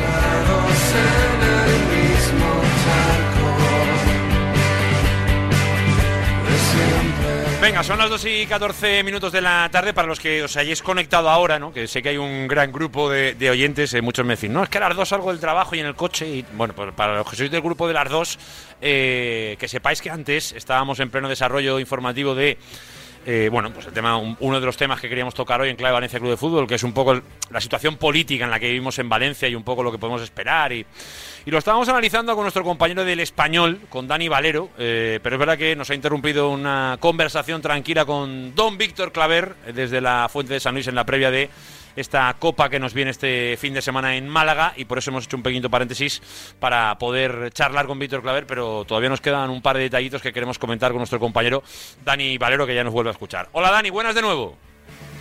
¿Qué pasa, Javi? Eh, Se eh, ve eh, el plumero. Se me ve, se me ve el plumero, ¿eh? Esto, por cierto, mira, hoy que es el Día Mundial de la Radio, eh, lo de se ve el plumero era muy de la COPE. No sé si sigue siendo muy de tiempo de juego, eh, que se decía siempre, eh, Paco, eh, se se ve el plumero. Eh, se, se entiende un poco que entiendo que el oyente eh, también escucha la COPE, eh, creo, eh, por, por, por el comentario que hace. Eh, ¿eres- ¿Eres muy de básquet o, o nada, Dani? No, no, no, no, te va el básquet a ti. No, soy, bueno, eh, eh, simpatía. Bien, bien, bien. Me lo digo que por lo menos, ya que te ha interrumpido Víctor Claver, pues oye, igual, igual nos da por ganar una copa este fin de semana, o sea que por lo menos que valga la pena, ¿no? Que estaría Ojalá. bien, estaría bien. Nos quedamos un poco en tierra de nadie, lo digo sobre todo para los que, lo- lo- los que hayáis conectado. Creo que hemos analizado un poco eh, eh, eh, la situación, yo creo que del PP, que, que jugó un poco, o jugó. No, no, hablo de jugar porque son cosas muy serias. Yo creo que defendió en su momento pues, pues una teoría un poco más blanca, ¿no? Sin, sin entrar en detalles en lo que haría el día que llegase al gobierno, que, es un poco lo que hemos hablado de, sobre todo María José Catalá. Eh, luego al llegar al gobierno, pues eh, eh, yo creo que sobre todo con el, el famoso comunicado, ¿no? Un poco de las exigencias, pues marcó un poco la forma en la que quiere actuar con el Valencia. Ahora veremos si la respeta, si la lleva muy al límite, si es exactamente lo que ha dicho o si hay alguna modificación. Hemos hablado de Vox, que es un poco donde nos ha llegado un poco la interrupción. Eh, coincidías un poco, Dani, que con Vox, pues el discurso puede ser muy fuerte, pero eh, el día que llegue la hora de votar, pues veremos qué pasa, ¿no? Un poco de, vamos a ver un poco la hora de la verdad eh, qué es lo que vota.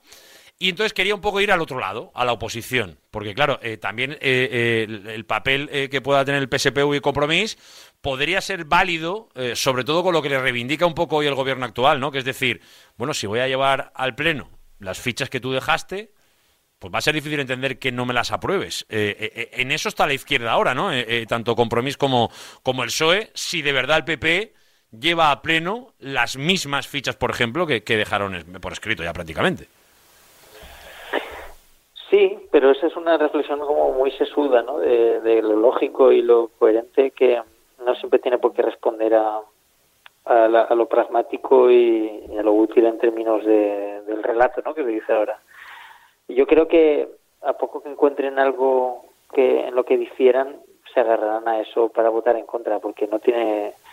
O sea, yo no, no acabo de verle las ventajas de apoyar esto estando en la oposición, porque para empezar, eh, todo el mundo teme, y empezando por el propio ayuntamiento, que, que te puedan fallar, ¿no? Que luego a la hora de ejecutar una cosa, por bien que lo traces, eh, ya sabes que esto es Claro, una decisión de Singapur y que eh, quieran o no hacerlo.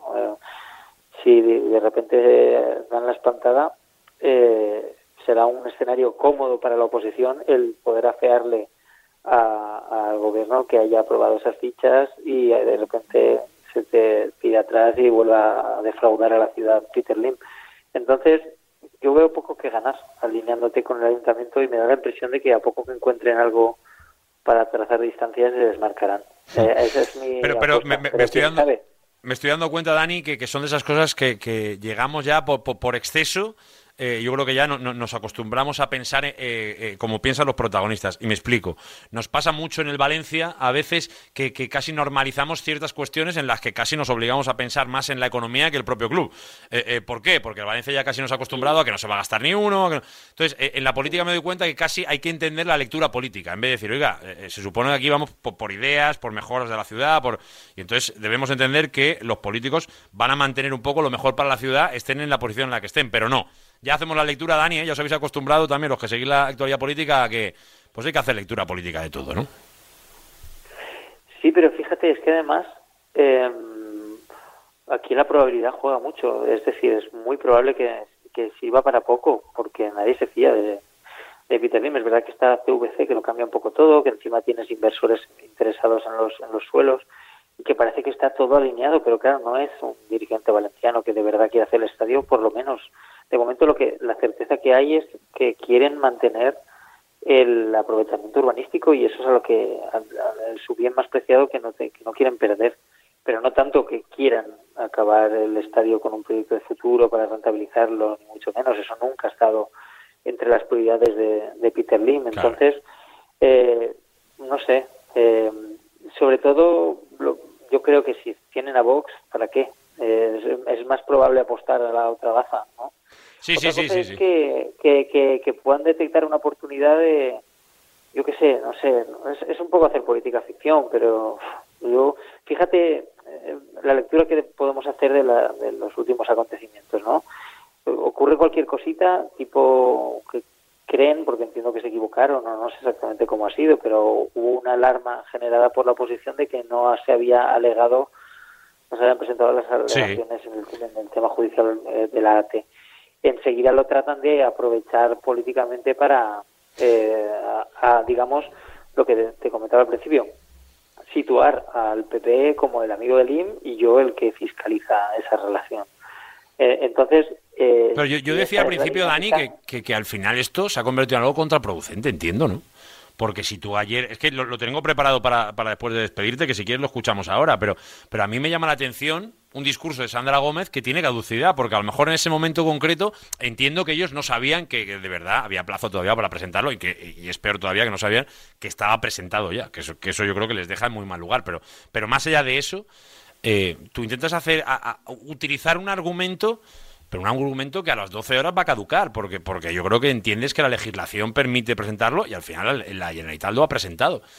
Entonces, eh, me, me sorprende que, se haga eh, eh, em, políticas press, porque, porque un poco suena a eso, Dani, ¿no? A- a- voy a aprovechar mi- mis cinco horas donde en esto tengo razón, aunque a lo mejor dentro de seis me, me pueda venir en mi contra.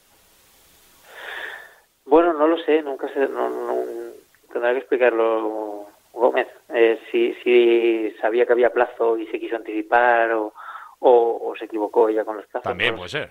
Pero, pero, pero sí que te da cuenta que, mm, que vaya, que están al quite y que, y que todo lo que, todo en lo que puedan decir, María José Catalá está en connivencia con Peter Lim, lo van a hacer porque, porque es la estrategia de ahora, igual que la fue Sí. en su momento también de diferenciarse de... Es, es curioso porque yo lo creo que lo que hay que enseñarle a la, a, a la gente es que en la práctica incluso Compromís, a pesar de que coqueteó con, con Meriton, lo que le pasó es que se le engañaron, pero que, que no hay una gran diferencia entre ninguno de los partidos. todo el mundo querría un estadio, todo el mundo está dispuesto a mantener las, las preventas que se le dieron a Valencia en su día.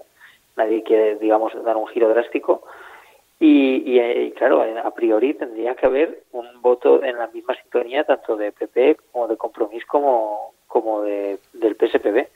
Vox es el, realmente el partido punky aquí, el que está en modo eh, utilicemos la administración para que se vaya un propietario de un club, eh, que es una salvajada, por mucho que todos deseemos que se vaya este hombre. Sí, sí, sí. Pero aún así eh, eh, entendemos que luego eh, es una postura un poco pública que puede virar a la hora de respetar o no el pacto de gobierno, que es una causa mayor, ¿no?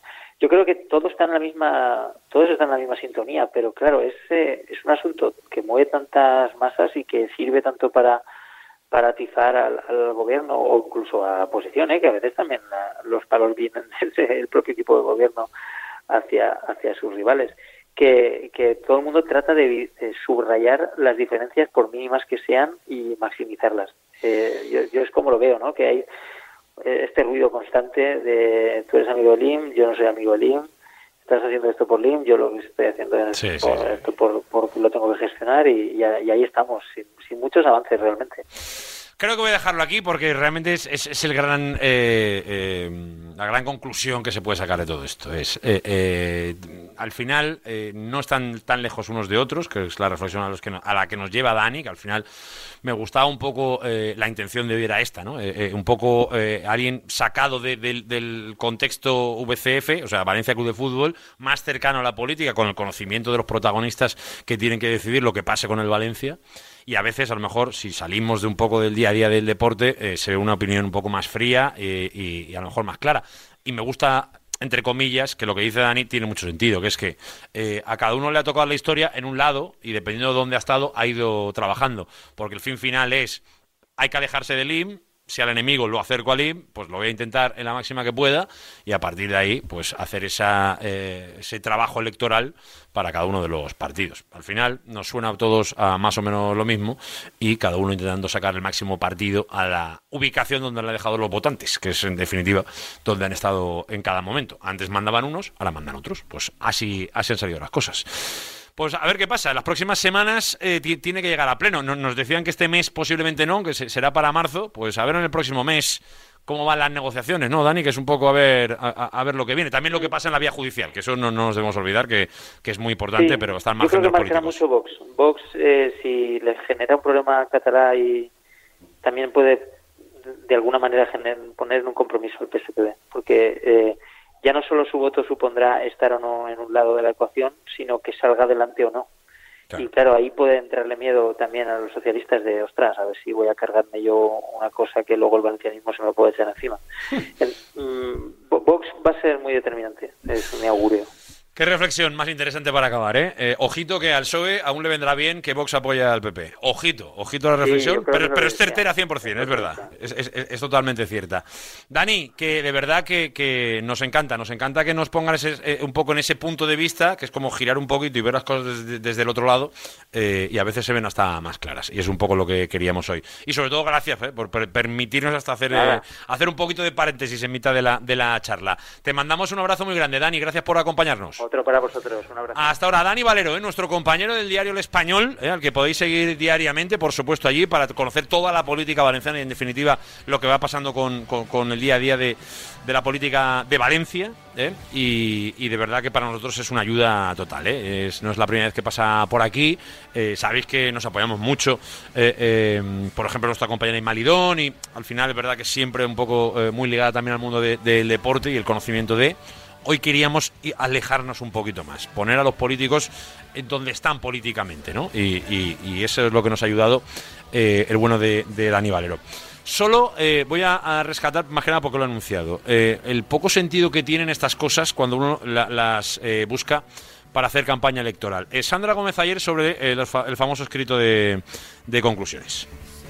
Del convenio, que ese documento no Bueno, por eso, para el, nada. por eso el Partido Popular no trae las fichas al Pleno, por eso el Partido Popular no trae el borrador del nuevo convenio, porque está esperando y maniobrando, como he denunciado, a que judicialmente les puedan arreglar la solución política que ellos no se atreven a protagonizar ni a dar la cara. Hoy tenemos, esto ya no es una denuncia del Partido Socialista, esto no es una opinión, esto es un hecho. comprobable y cierto. La abogacía no ha presentado el escrito de conclusiones. De repente, a nivel judicial, el TSJ... Es un poco más largo, pero es verdad que para lo que queremos escuchar ya está. Eh, claro, eh, se intenta hacer tanta política que a veces uno corre demasiado. No ha presentado, no ha presentado. Bueno, pues el caso es que desde el viernes pasado estaba presentado. Y eso al final lo único que hace generar es, es un ruido que no llega a ningún lado y que genera política y política y política. Y por eso también a veces se lleva contestación. Ya que hemos escuchado una, escuchamos a la otra. María José Catalá, ayer contestando a Sandra Gómez. Jo el que li tinc que dir a Sandra Gómez és que eh, me sap mal per ella, però lamentablement va ser molt difícil que visca políticament del València tota la vida. L'advocacia de la Generalitat ha presentat el seu escrit d'al·legacions el passat di divendres. En qualsevol cas... Venga, ya está. No, no me falta escuchar mucho más porque al final eh, todo el mundo busca aquí su espacio. Bueno, pues ya hemos escuchado un ataque, la respuesta y os damos la información que tenemos al respecto. Compromiso un poco fue por la misma línea. eh, Vox en este caso pues se ha quedado un poquito más al margen porque es verdad que es una cuestión que no le toca tan de lleno, o por lo menos no en su línea de trabajo. Así que así está la situación. 2 y 28. eh, así está el Valencia Club de Fútbol y así está la pelea política. En lo deportivo, para los que habéis conectado un poquito más tarde, hoy paso por Paterna, de momento en la misma continuación de ayer, lo único, destacar la ausencia de Jesús Vázquez, también de Yarek, pero es verdad que por procesos víricos, con lo cual se espera que próximamente puedan estar con el resto de, de sus compañeros y luego detalles de relevancia. Sigue, por supuesto, Diego López fuera, de momento sin entrenar con sus compañeros, aunque como ya os contábamos ayer, eh, bueno, pues acercándose de- en una velocidad muy grande, eh, con la voluntad de llegar a directamente eh, estar con sus compañeros lo antes posible. Y luego la otra ausencia en la jornada de hoy, Thierry Rendal, que sigue con esos problemas en el gemelo y poco a poco tiene que ir volviendo. Pero bueno, de momento sigue sin trabajar con el resto de sus compañeros. 2 y 29, cerramos la información del Valencia Club de Fútbol y nos vamos acercando al tiempo granota. Dale, Pepu.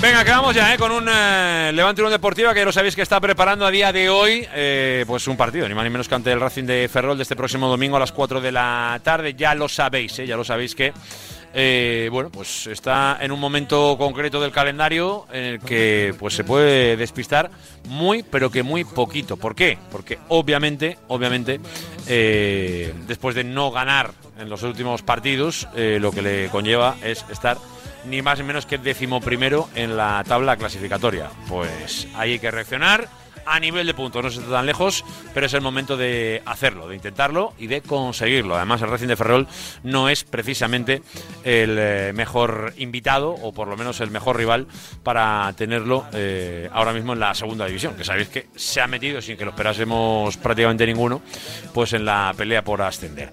Dicho esto, bueno, en eh, líneas generales, pendientes de Alex Valle, que ya sabéis que va a ser baja, posiblemente para ese partido, ya que no pudo acabar en ese compromiso. Tiene esas molestias, esas eh, pruebas que le hicieron la jornada ayer con la lesión en el bíceps femoral de su muslo izquierdo y de momento eh, se espera que esté en torno a tres semanas de baja. Así que es sin duda la gran baja de más llamativa de cara a ese partido ante Racing de Ferrol. Así que esperemos que pueda volver lo antes posible el defensa del Levante Unión Deportiva. 2 y 31, es momento de meternos ya en el tiempo de sabios granotas.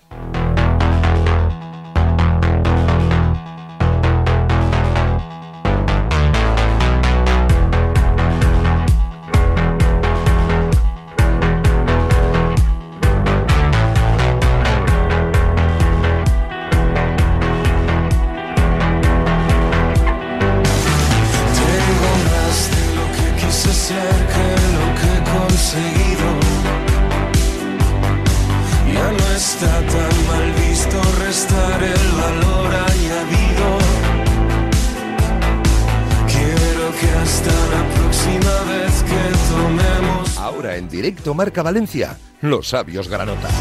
más soluciones que ganas de amar el conflicto. Ten un plan, luego haz caso. Venga, 2 y 32 minutos de la tarde, tiempo para los sabios granotas. Ya está con nosotros Ismael Ledesma. Hola Isma, muy buenas. Hola, ¿qué tal? Muy buena. Venga, mira, ahora ya que abríamos un poco la información del Levante Unión Deportiva mirando ya Ferrol, ahora luego eh, hay que volver un poquito a lo que pasó el, el viernes, pero eh, tú miras hoy la clasificación, Ledesma, ves el décimo primero. ¿Crees que este equipo está todavía en la pelea por el ascenso o tiene que ganársela de nuevo? Tiene que ganar ambas cosas. O sea, está todavía en la pelea. Sí, está en la pelea porque el playoff es una posibilidad, sobre todo si acometes un cambio de rumbo. eh, pero cada vez la cosa está más complicada y si no acometes ese cambio de rumbo, veo muy difícil que tengas siquiera la opción de meterte en el playoff. La verdad es que está a la vuelta de la esquina y es el, el momento de empezar a reaccionar o si no, a lo mejor se te empiezan a ampliar las diferencias y esa es la, la verdad en la, que, en la que nos encontramos. ¿O no, Ismael Algarra? Hola Isma, buenas. ¿Qué tal? Muy buenas. Eh, habría un poco esto preguntando al Ledesma si crees que eh, ahora el Levante se ha salido un poco de esa pelea, si sigue en la pelea en definitiva por, por, por ascender o si se la tiene que volver a ganar, porque poco a poco van pasando las semanas y no sé si ya deberíamos empezar a exigirle que se la vuelva a ganar. Sí, yo creo que el encuentro del domingo eh, adquiere una trascendencia mayor porque al final eh, atraviesas una dinámica de cuatro partidos sin ganar, con la sensación de, de el equipo no ha encontrado ese equilibrio entre una primera parte y la segunda, eh, transmite unos inputs de que ha involucionado, entonces pues llega un momento además contra un rival como, como el Ferrol, que está como Racing de Ferrol, que está ahí en la zona alta, en un calendario que ya vimos la semana pasada, que este febrero y marzo va a ser clave por la, por la relevancia de los, de los rivales que vas a tener delante. Entonces, cada semana, si tú no sumas de tres, pues evidentemente el partido inmediato eh, adquiere una, una obligación mayor. eh, y más todavía, insisto, teniendo delante un equipo como es el Racing de Ferrol, que en su casa es uno de los conjuntos más sólidos de la, de la categoría. También se junta hoy con nosotros, es verdad que el tiempo al final va a sido mucho menor de lo que yo me imaginaba hoy, pero eh, nos encanta tener en nuestro tiempo de sabios granotas a Eric Martín Gasulla. Hola Eric, buenas. Hola, buenas Javi, ¿qué tal? Eh, eh, la, la primera pregunta que, que estamos haciendo hoy es esa. Eh, ¿Está el Levante todavía en la pelea o se la tiene que volver a ganar? Aquello de que el resto también le consideren ¿no? candidato a- al ascenso. Que no sé si hay alguno que, que empieza a borrar el Levante a lo mejor de los candidatos. Está en la pelea por, principalmente por la igualdad que hay en la categoría, pero a poco que te descuides más, eh, te vas a descolgar ya, ya de esa pelea. Sobre todo debes de, ya no mirar, diría yo, al puesto, los, primer- los dos primeros puestos de arriba, sino sobre todo no descolgar de esos playoffs, porque Javi Calleja pelaba hace un par de semanas a que llevaba siete partidos sin perder, pero ahora yo te diría que hay que decirlo que lleva cuatro partidos sin ganar. Creo que es el enfoque más adecuado, como decía Isma, es necesario ir sumando de, tres en tres, te has dejado puntos que podían ser valiosos contra el Mirandés, contra el Tenerife, y esos partidos al final se pagan y viendo ahora la dureza de- del calendario, es verdad que, que son rivales exigentes, pero tú eres el Levante y debes de demostrarlo en el campo sobre todo y últimamente se está viendo sobre todo en esas segundas partes que, que tanta factura pasan. Vamos con ello, venga, porque es verdad que tenemos 10 minutos por delante, no tenemos demasiado tiempo, así que vamos a centrarnos en lo deportivo, que ya habrá tiempo de, analizar toda la actualidad que, pasa por la Fundación. Eh, Ledesma, empiezo contigo, venga, del partido del otro día, ¿qué, lectura hacemos? ¿Qué, qué- qué- qué- qué sacamos de un duelo ante el líder? Pero que a mí me dijo poco, la verdad, no, no nos vamos a engañar, eh, más allá de que se suma, pero, pero no, no, sé si sirve. Yo creo que he utilizado en estas tertulias durante toda la temporada, he utilizado muchos muchas frases hechas, ¿no? Esto de la vida pasa y no pasa nada, el día de la marmota y todo esto. Eh, es que esa es la sensación que tengo con el Levante y con los partidos del Levante eh, durante toda la temporada y en la época calleja en particular. O sea, es decir, sí, una primera parte mm, correcta, eh, yo no diría buena, pero sí correcta, en que tienes opciones, que el equipo empieza bien, que yo creo que es mejor que le ganes, pero de de más a menos, que no quiere decir de mucho a menos, porque porque no llegas a alcanzar un nivel para mí, no llegas a alcanzar el nivel deseable o el nivel eh, esperable de este equipo, pero bueno, una primera parte en la que estás mejor, pero otra vez más un nuevo partido en el que no eres regular, en el que en la segunda parte pegas el bajón, que en la segunda parte eh, la mayoría de rivales, tanto en el juego como tácticamente a la hora de mover el banquillo, en los cambios, se imponen a ti, eh, y un partido en el que mm, es verdad que empatas contra Leganés, contra uno de los maximísimos candidatos a, ascender, pero eh, con dos situaciones que están bien anuladas, pero que por muy poco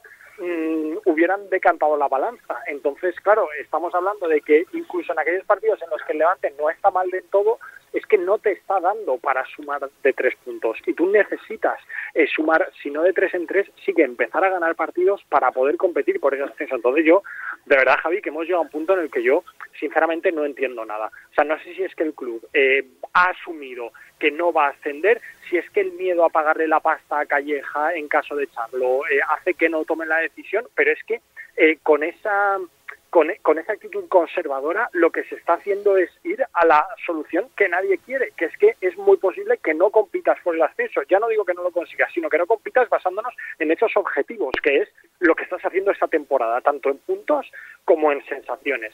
Entonces, mm, bueno, pues es un poco lo de siempre, sumas contra un rival que está arriba, pero es que tú juegas en casa, es que a ti ya en este tipo de partidos solo te vale la victoria y eh, lo acabas encima casi pidiendo la hora porque el Leganés podía haber acabado ganando el partido. Sí, es verdad. Podía haber pasado al final, además, eh, eh, y a lo mejor no, casi no nos hubiese ni, ni sorprendido. Algarra, ¿qué? ¿Cuál es tu lectura? Hola. Ah, Algarra, Algarra se ha caído. Sí, hay que, hay que, hay que, hay que volver a, a Es llamar. que Algarra ya no quiere ni hablar. Claro, es que, es le, le entra el temor. Todos quemados ya con Claro. Voy con Eric. Eric, ¿qué? ¿Tú, ¿Tú cómo lo ves? Pues mira, yo de punto de partida lanzaría una, una pregunta al aire y sería, ¿qué plan tiene trazado el Levante, sobre todo en cuanto a modelo de juego? Yo creo que es una pregunta que ahora mismo es difícil de responder y te habla precisamente de, de la situación en la que se encuentra el Levante. Porque sí, contra el Leganés vimos un equipo que salió con, con su carácter ambicioso, que durante la primera parte creo que es digno de reconocer que fue superior a- al Leganés, que tuvo incluso esos dos palos, uno de Dani Gómez que yo creo que al final hubiera sido fuera de juego, que se hubiera invalidado, y otro que te viene de rebote. Pero luego volvemos al punto de inflexión de, de cada partido, ese tiempo de descanso donde el entrenador rival te, te gana la, partida, porque sí, Calleja traza muy bien eh, el, plan inicial, pero luego la eh, conforme avanza el partido se viene abajo con unos cambios que desde luego te, empeoraron drásticamente al equipo. Es verdad que hay que decir que Sergio Lozano por problemas intestinales y Alex Valle por, por esa lesión muscular se tuvieron que retirar, pero desde luego experimentas una caída y esta vez, por fortuna, hay que apelar a, a a la- buen trabajo que se hizo desde el BAC por una vez, porque han sido muchos errores de esta temporada, que son los que te, que te salvan de, de no perder contra el Leganés. Y sobre todo, en lo que yo no entiendo, y final también lo que decía Ledesma, es eso, la, eh, eh, ¿a qué está esperando el club? Porque te estás ya dejando de, de esa zona del playoff, se está dando, al menos a mí lo que me trasladan, eh, que el puesto de Javi Vieja no corre peligro salvo, salvo de Bacle en Ferrol, o sea que incluso perdiendo puedes dirigir al equipo contra Andorra y este equipo de momento no, no está funcionando y yo creo que, que hay que pensar sobre todo en el futuro porque que hay mucho en juego, no solo en lo deportivo, sino sobre eh, también en el, en el aspecto económico donde, donde desde luego con el plan de Dávila pues ha- hace falta ingresos mayores. Algarra. A ver, yo, eh, escuchando a los dos compañeros, eh, comparto absolutamente todo lo que dicen. Yo yo insistiría eh, sobre todo porque estamos en el mundo del fútbol, eh, que entrenadores sean tan claros como fue Borja Jiménez después del encuentro al reconocer que él se había equivocado en la primera parte. Al final, eh, le gané, su entrenador dio un vuelco al guion del partido porque vio que había perdido el centro del campo, reforzó esa posición y el Levante lo notó. Notó, lo sufrió, lo encajó, encajó eh, de mala manera ese dominio del Leganés en la segunda parte, menos mal que al final eh, consigue saltar ese punto. Yo también es verdad que ayer, eh, perdón, que en el encuentro eché en falta eh, a cualquiera de los dos medios centros defensivos. Yo creo que con la entrada de Algovia o con la entrada de Coche, si hubieran estado físicamente bien, eh, creo que el guion no hubiera cambiado, no se hubiera visto a un equipo tan a merced del Leganés. Pero bueno, mm, yo no le excusaría las ausencias, sino al final tú tienes que, con lo que tienes, eh, buscar solución a que el Leganés estaba dominando la segunda parte. Y luego la primera, yo creo que fue una de las mejores primeras partes del Levante, eh, al que le faltó eficacia, al que le faltó acierto en los metros finales. Creo que lo más justo hubiera sido irte por delante en el marcador. Igualmente lo más justo en la segunda parte es que el Leganés hubiera llevado los tres puntos. Eso es lo que puramente supuso, supuso el partido.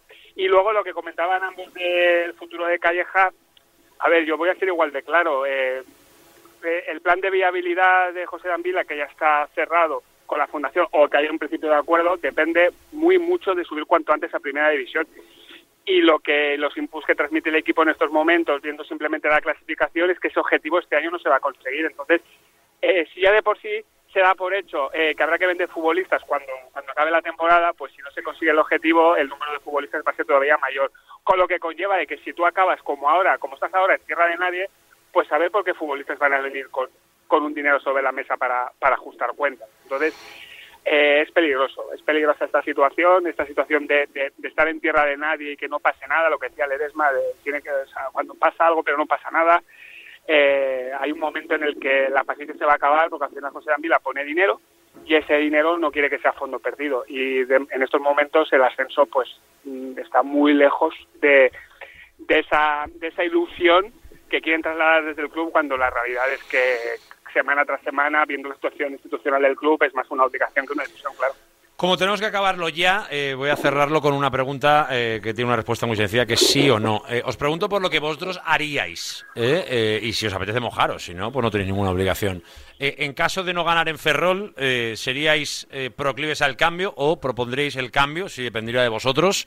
y con esto cerramos. Ledesma, ¿tú propondrías cambio de entrenador en caso de que no salga bien la cosa en Ferrol? Eh, como lo he propuesto desde hace unas cuantas Tengo claro semanas, que sí. eh, pues evidentemente sí, sin duda. Eric, ¿tú crees que es la hora de la verdad? ¿Es el todo o nada ya? Eh, si no sale para adelante en Ferrol, quizás sería el momento de tomar esa decisión. Rotundamente sí, yo el cambio de hecho ya lo hubiera producido y sintiéndolo mucho por Javi Calleja, que me parece un tipo excepcional, pero como entrenador para segunda división me parece insuficiente. Algarra, ¿me lo cierras? Sí, sí, si no es una final se lo parece bastante como aquella los días previos al encuentro contra el Valladolid, así que yo sí, yo sí que procedería con el cambio y evidentemente el único relevo posible es Felipe Miñambres. A ver qué pasa. Desde luego preferiríamos que no suceda, ¿eh? que claro. se gane en Ferrol, que, que, el equipo se vaya reenganchando, que vengan victorias en los próximos partidos y que, bueno, pues cuando llegue eh, final de año, eh, y, ojo, y poniéndonos en lo más optimista del mundo, digamos, acordáis el día de Ferrol ese, no lo hubiéramos cargado todo, no sé qué, tal. Pues mira, al final, ojalá, ojalá que ahí para asumir esos errores, desde luego lo haremos con, con una alegría muy grande. Así que son los errores que más nos gusta cometer. Lo vamos a dejar aquí. Algarra, Ledesma, Eric, os mando un abrazo a los tres enorme, gracias y, y, y, perdón que se nos ha hecho más breve de lo esperado. Ya, ya, ya os pido perdón por adelantado. Os mando un abrazo. Tranquilo, un abrazo, Javi. Chao, chao. Soy todo lo que quiero ser. La actualidad del deporte femenino valenciano con Teika, el buen vending. Gané, soy estudiante, soy empresaria. Yo soy esa madre que cuida lo suyo desde que se levanta y yo siento que puedo, siento que debo ganarme todo lo que merezco y yo, mi fuerza del cielo y tengo el coraje que hará que yo suba de nuevo. Yo hablo por todas nosotras, por las que luchamos, por las que nos sobran. Hoy juego yo, pero que sepas que siempre ganamos todos. Entramos de lleno ya en nuestro espacio Teika, como cada martes, por supuesto, y hoy queremos mirar, como hacemos siempre, obviamente, al deporte femenino, que es protagonista, como siempre, en esta sección, y hoy, una semana más, Miramos hacia el fútbol y en concreto hacia, bueno, iba a decir Oriols, no sé si decir casi más hacia Buñol, pero en definitiva hacia el lado granota de la ciudad, como no puede ser de otra manera. Además, eh, bueno, pues en unas semanas donde hemos vivido absolutamente de todo, desde una final de Supercopa, hemos vivido una eliminatoria tensísima de Copa frente a la Real que, oye, pues salió Cruz y en definitiva seguimos en la batalla diaria de la competición. Nos está escuchando una de sus futbolistas más importantes, como es Gaby Núñez. Hola Gaby, buenas. Hola, buenas tardes. ¿Qué tal? ¿Cómo estás? Muy bien, muy bien. ¿Estás contenta? Eh, ¿Cómo te trata la vida? ¿Cómo estás ahora mismo? ¿Cómo te sientes? No, ahora bien, bien. Un partido muy importante para la frente, ¿no? Eso, eso es, eh, desde luego que está ahí, ya, ya, ya lo, lo, analizamos, pero coincides, Gaby, un poquito conmigo que venimos de, de un mes con muchas cosas en juego. ¿eh? Hemos, hemos tenido un mes muy intenso, ¿eh? de, de, desde empezando por la, la Supercopa, pasando por, por, por esa eliminatoria copera que fue una pena, y, y, ahora hay que mirar hacia el futuro con todo lo que viene también. Sí, sí, fue un mes eh, de altos y bajos también, eh, pero eh, sabíamos que hace un mes difícil. Eh, aprovechamos lo mejor posible. Claro que una desclasificación eh, es difícil para nosotros, pero tenemos que seguir adelante como, como siempre, ¿no? Entonces, seguimos, entonces estamos entrenando estamos, estamos nos exigiendo mucho más para poder hacer otros eh, partidos buenos, ¿no? Entonces es eso que, estamos haciendo. Eh, porque, eh, Gaby, eh, volviendo un poquito a, a- lo que he sido más cercano, eh, eh, sobre todo por, repasar momentos importantes, de la Supercopa, extraemos una semifinal muy competida, donde creo que el equipo demostró que compite con cualquiera, y luego una final, pues oye, es que, eh, Gaby, ¿qué podemos decir del Barça, no? Pues eh, es la realidad que toca ahora vivir, es un equipo que a día de hoy pues pasa por encima de casi todos, o, o- de todos, veremos un poco cómo acaba la Champions este año, y, bueno, pues eh, yo creo que hay que estar contentos, ¿no? Con lo que se hizo en esa Supercopa, porque, oye, jugar una final ya de por sí es una buena noticia siempre. Bueno, sabemos que Barça es el mejor equipo del mundo, ¿no? Eh, entrenamos cada semana para intentar ganar de Barça, pero sabemos que también tenía un, un equipo muy, muy bueno por otro lado. Entonces, eh, como hablo de la semi, eh, hicimos un, un partido muy, muy bueno con, con todas las jugadoras muy, muy contentos. Después, eh, perder una final no es fácil para ninguna jugadora, pero eh, sabíamos que iba a ser difícil, pero seguimos adelante y porque sabíamos que iba a tener otros partidos muy importantes. Y bueno, ahora también nos toca Barça también, pero eh, estamos entrenando bastante para ser diferente de, último juego, para ir eh, a Barcelona intentar hacer un otro juego bueno e intentar eh, sacar puntos y hacer un buen partido. Eso seguro, ¿eh? Seguro. Ya, ahora hablamos de ello. Es verdad que, que lo que vivimos en la Supercopa, pues oye, eh, había que probar, había que intentar hasta que durase un poco la energía. La final al final se acabó marchando. Y son cosas que pasan y yo creo que hay que aceptarlo como viene. Yo creo que es una cuestión histórica. El, el Barcelona de hoy es historia de- del fútbol femenino y, seguramente va a seguir haciendo, la veremos hasta cuándo. Y, yo creo que eso también hay que aceptarlo con, con normalidad. Eh, no sé si da un poquito más de rabia, Gaby, eh, lo que pasó el otro día contra la Real en la Copa, ¿no? Porque eran cuartos de final, porque fue en casa, porque, oye, empezasteis ganando y es una pena que se nos fuera así, ¿eh? Sí, fue un juego difícil para nosotras porque como lo estamos ganando eh, primera parte y luego eh, eh, hicieron dos, dos uno. Eh, quedamos muy tristes, pero eh, fue esta semana una semana dura porque hablamos que tenemos que nos exigir más, eh, concentrar más para poder seguir y, y hacer otros buenos partidos, pero eh, no, no tem mucho que hacer ahora porque ya, ya perdemos un juego importante, pero, pero todos el equipo estamos eh, cada vez más eh, intentando me- eh, ser mejor como jugadoras. Entonces, eh, Mr. está hablando ba- bastante con nosotros para, para seguir adelante y se- seguir sacando fuerza, porque hay muchos juegos, eh, este, este mes también eh, muchos partidos, entonces estamos siguiendo, siguiendo bien para eh, quedar este últimos dos juegos para después te- tener un poco de, de, de descanso, ¿no? La verdad es que eh, es, así, es, la, inercia un poco que, lleva el equipo es buena, es una pena que, se escapara ese partido, como decimos, de la Real, porque bueno, pues nos hubiéramos ilusionado seguramente con unas semifinales y a ver un poco qué, pasaba. Pero hay que centrarse, como tú decías antes, también en la Liga. Te quiero preguntar luego eh, por algo que ha pasado los últimos días también, pero antes, eh, volvemos un poco al partido. Eh, eh, es el Barça femenino, ahora es en Liga, ahora es allí.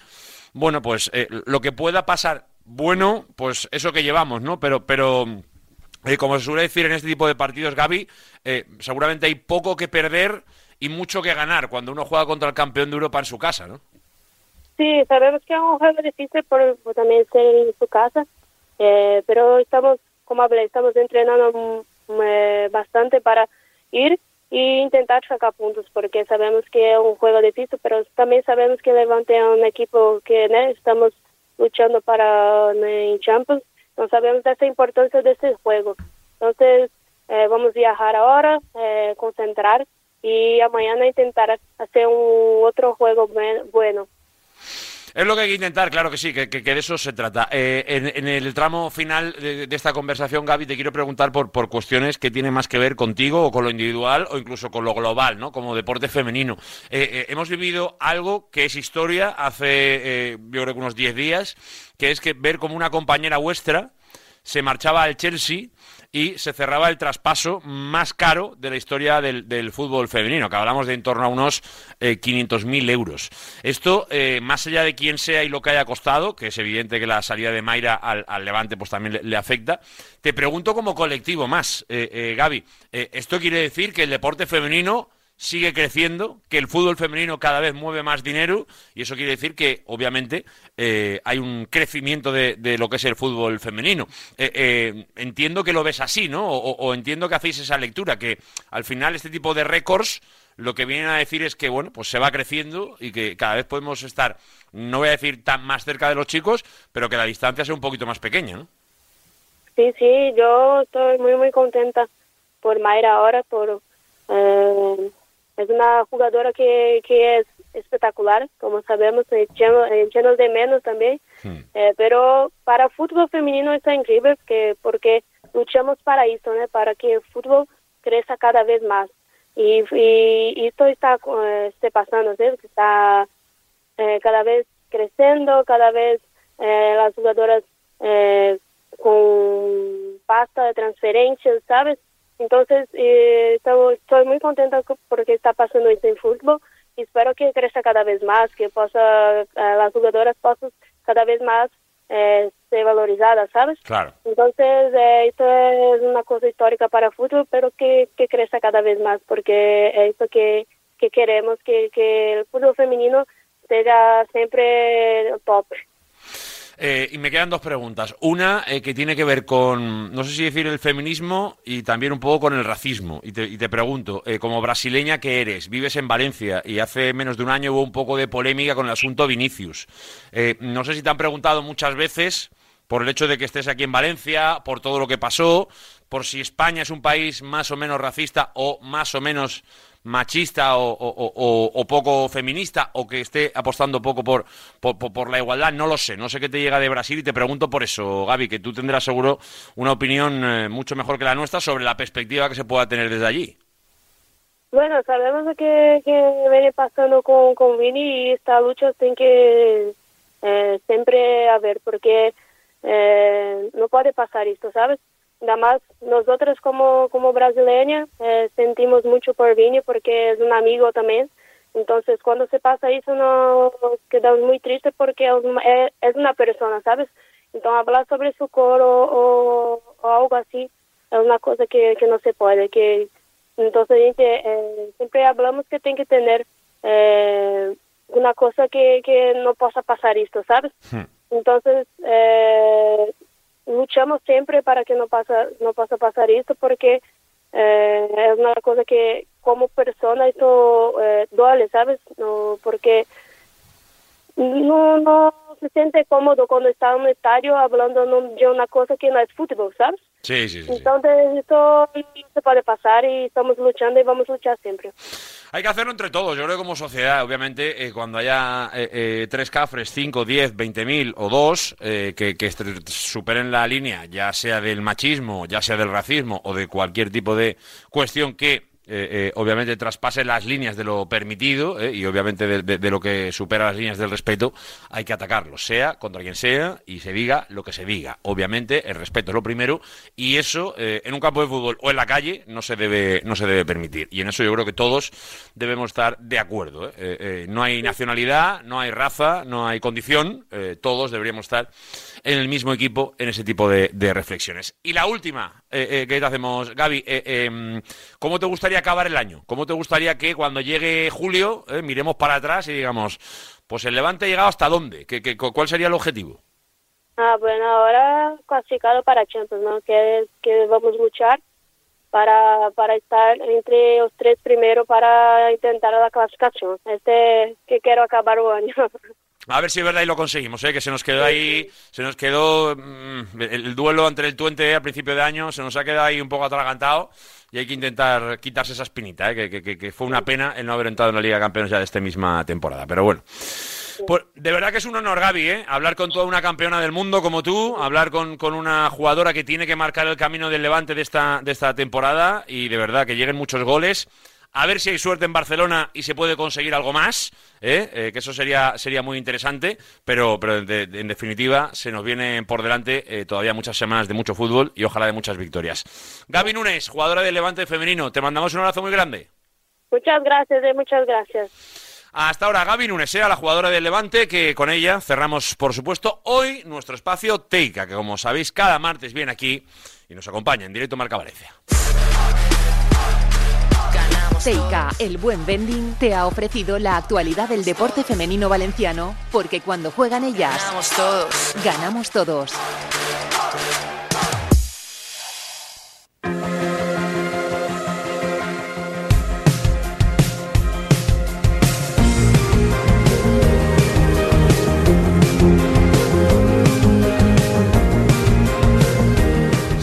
Siempre, disfrutamos y mucho con nuestro espacio Teica que acabamos de dejar. Ojalá, ojalá, ¿por qué no? Le demos esa suertecita para sacar tres puntos y volver de Barcelona de una cancha muy complicada con una auténtica sorpresa, casi diríamos a nivel europeo. Pero ahí estaremos para ver si lo consigue el Levante Unión Deportiva. Es el momento de. Bueno, el momento no, es que estamos ya llegando a las 3 de la tarde. Lo que vamos a hacer es dejar este programa deportivo valenciano que, como sabéis, arranca cada día a partir de la 1, 1 y 5 después del boletín informativo y que te acompaña hasta las 3 con todo lo que pasa en el deporte valenciano, como haremos mañana, por supuesto. Estaremos aquí de nuevo para contarte todo lo que pasa en el deporte valenciano. Así que aquí os esperamos. Sed felices, disfrutar el día. Adiós. Gracias por tanto, por la risa y el llanto. Gracias por ser parte de mí. Gracias por tanto, por dulce por amargo. de mí, por ser parte de mí. Últimamente pienso demasiado en lo libre que me siento cuando piso un escenario y el barro tragado está justificado con la lágrima.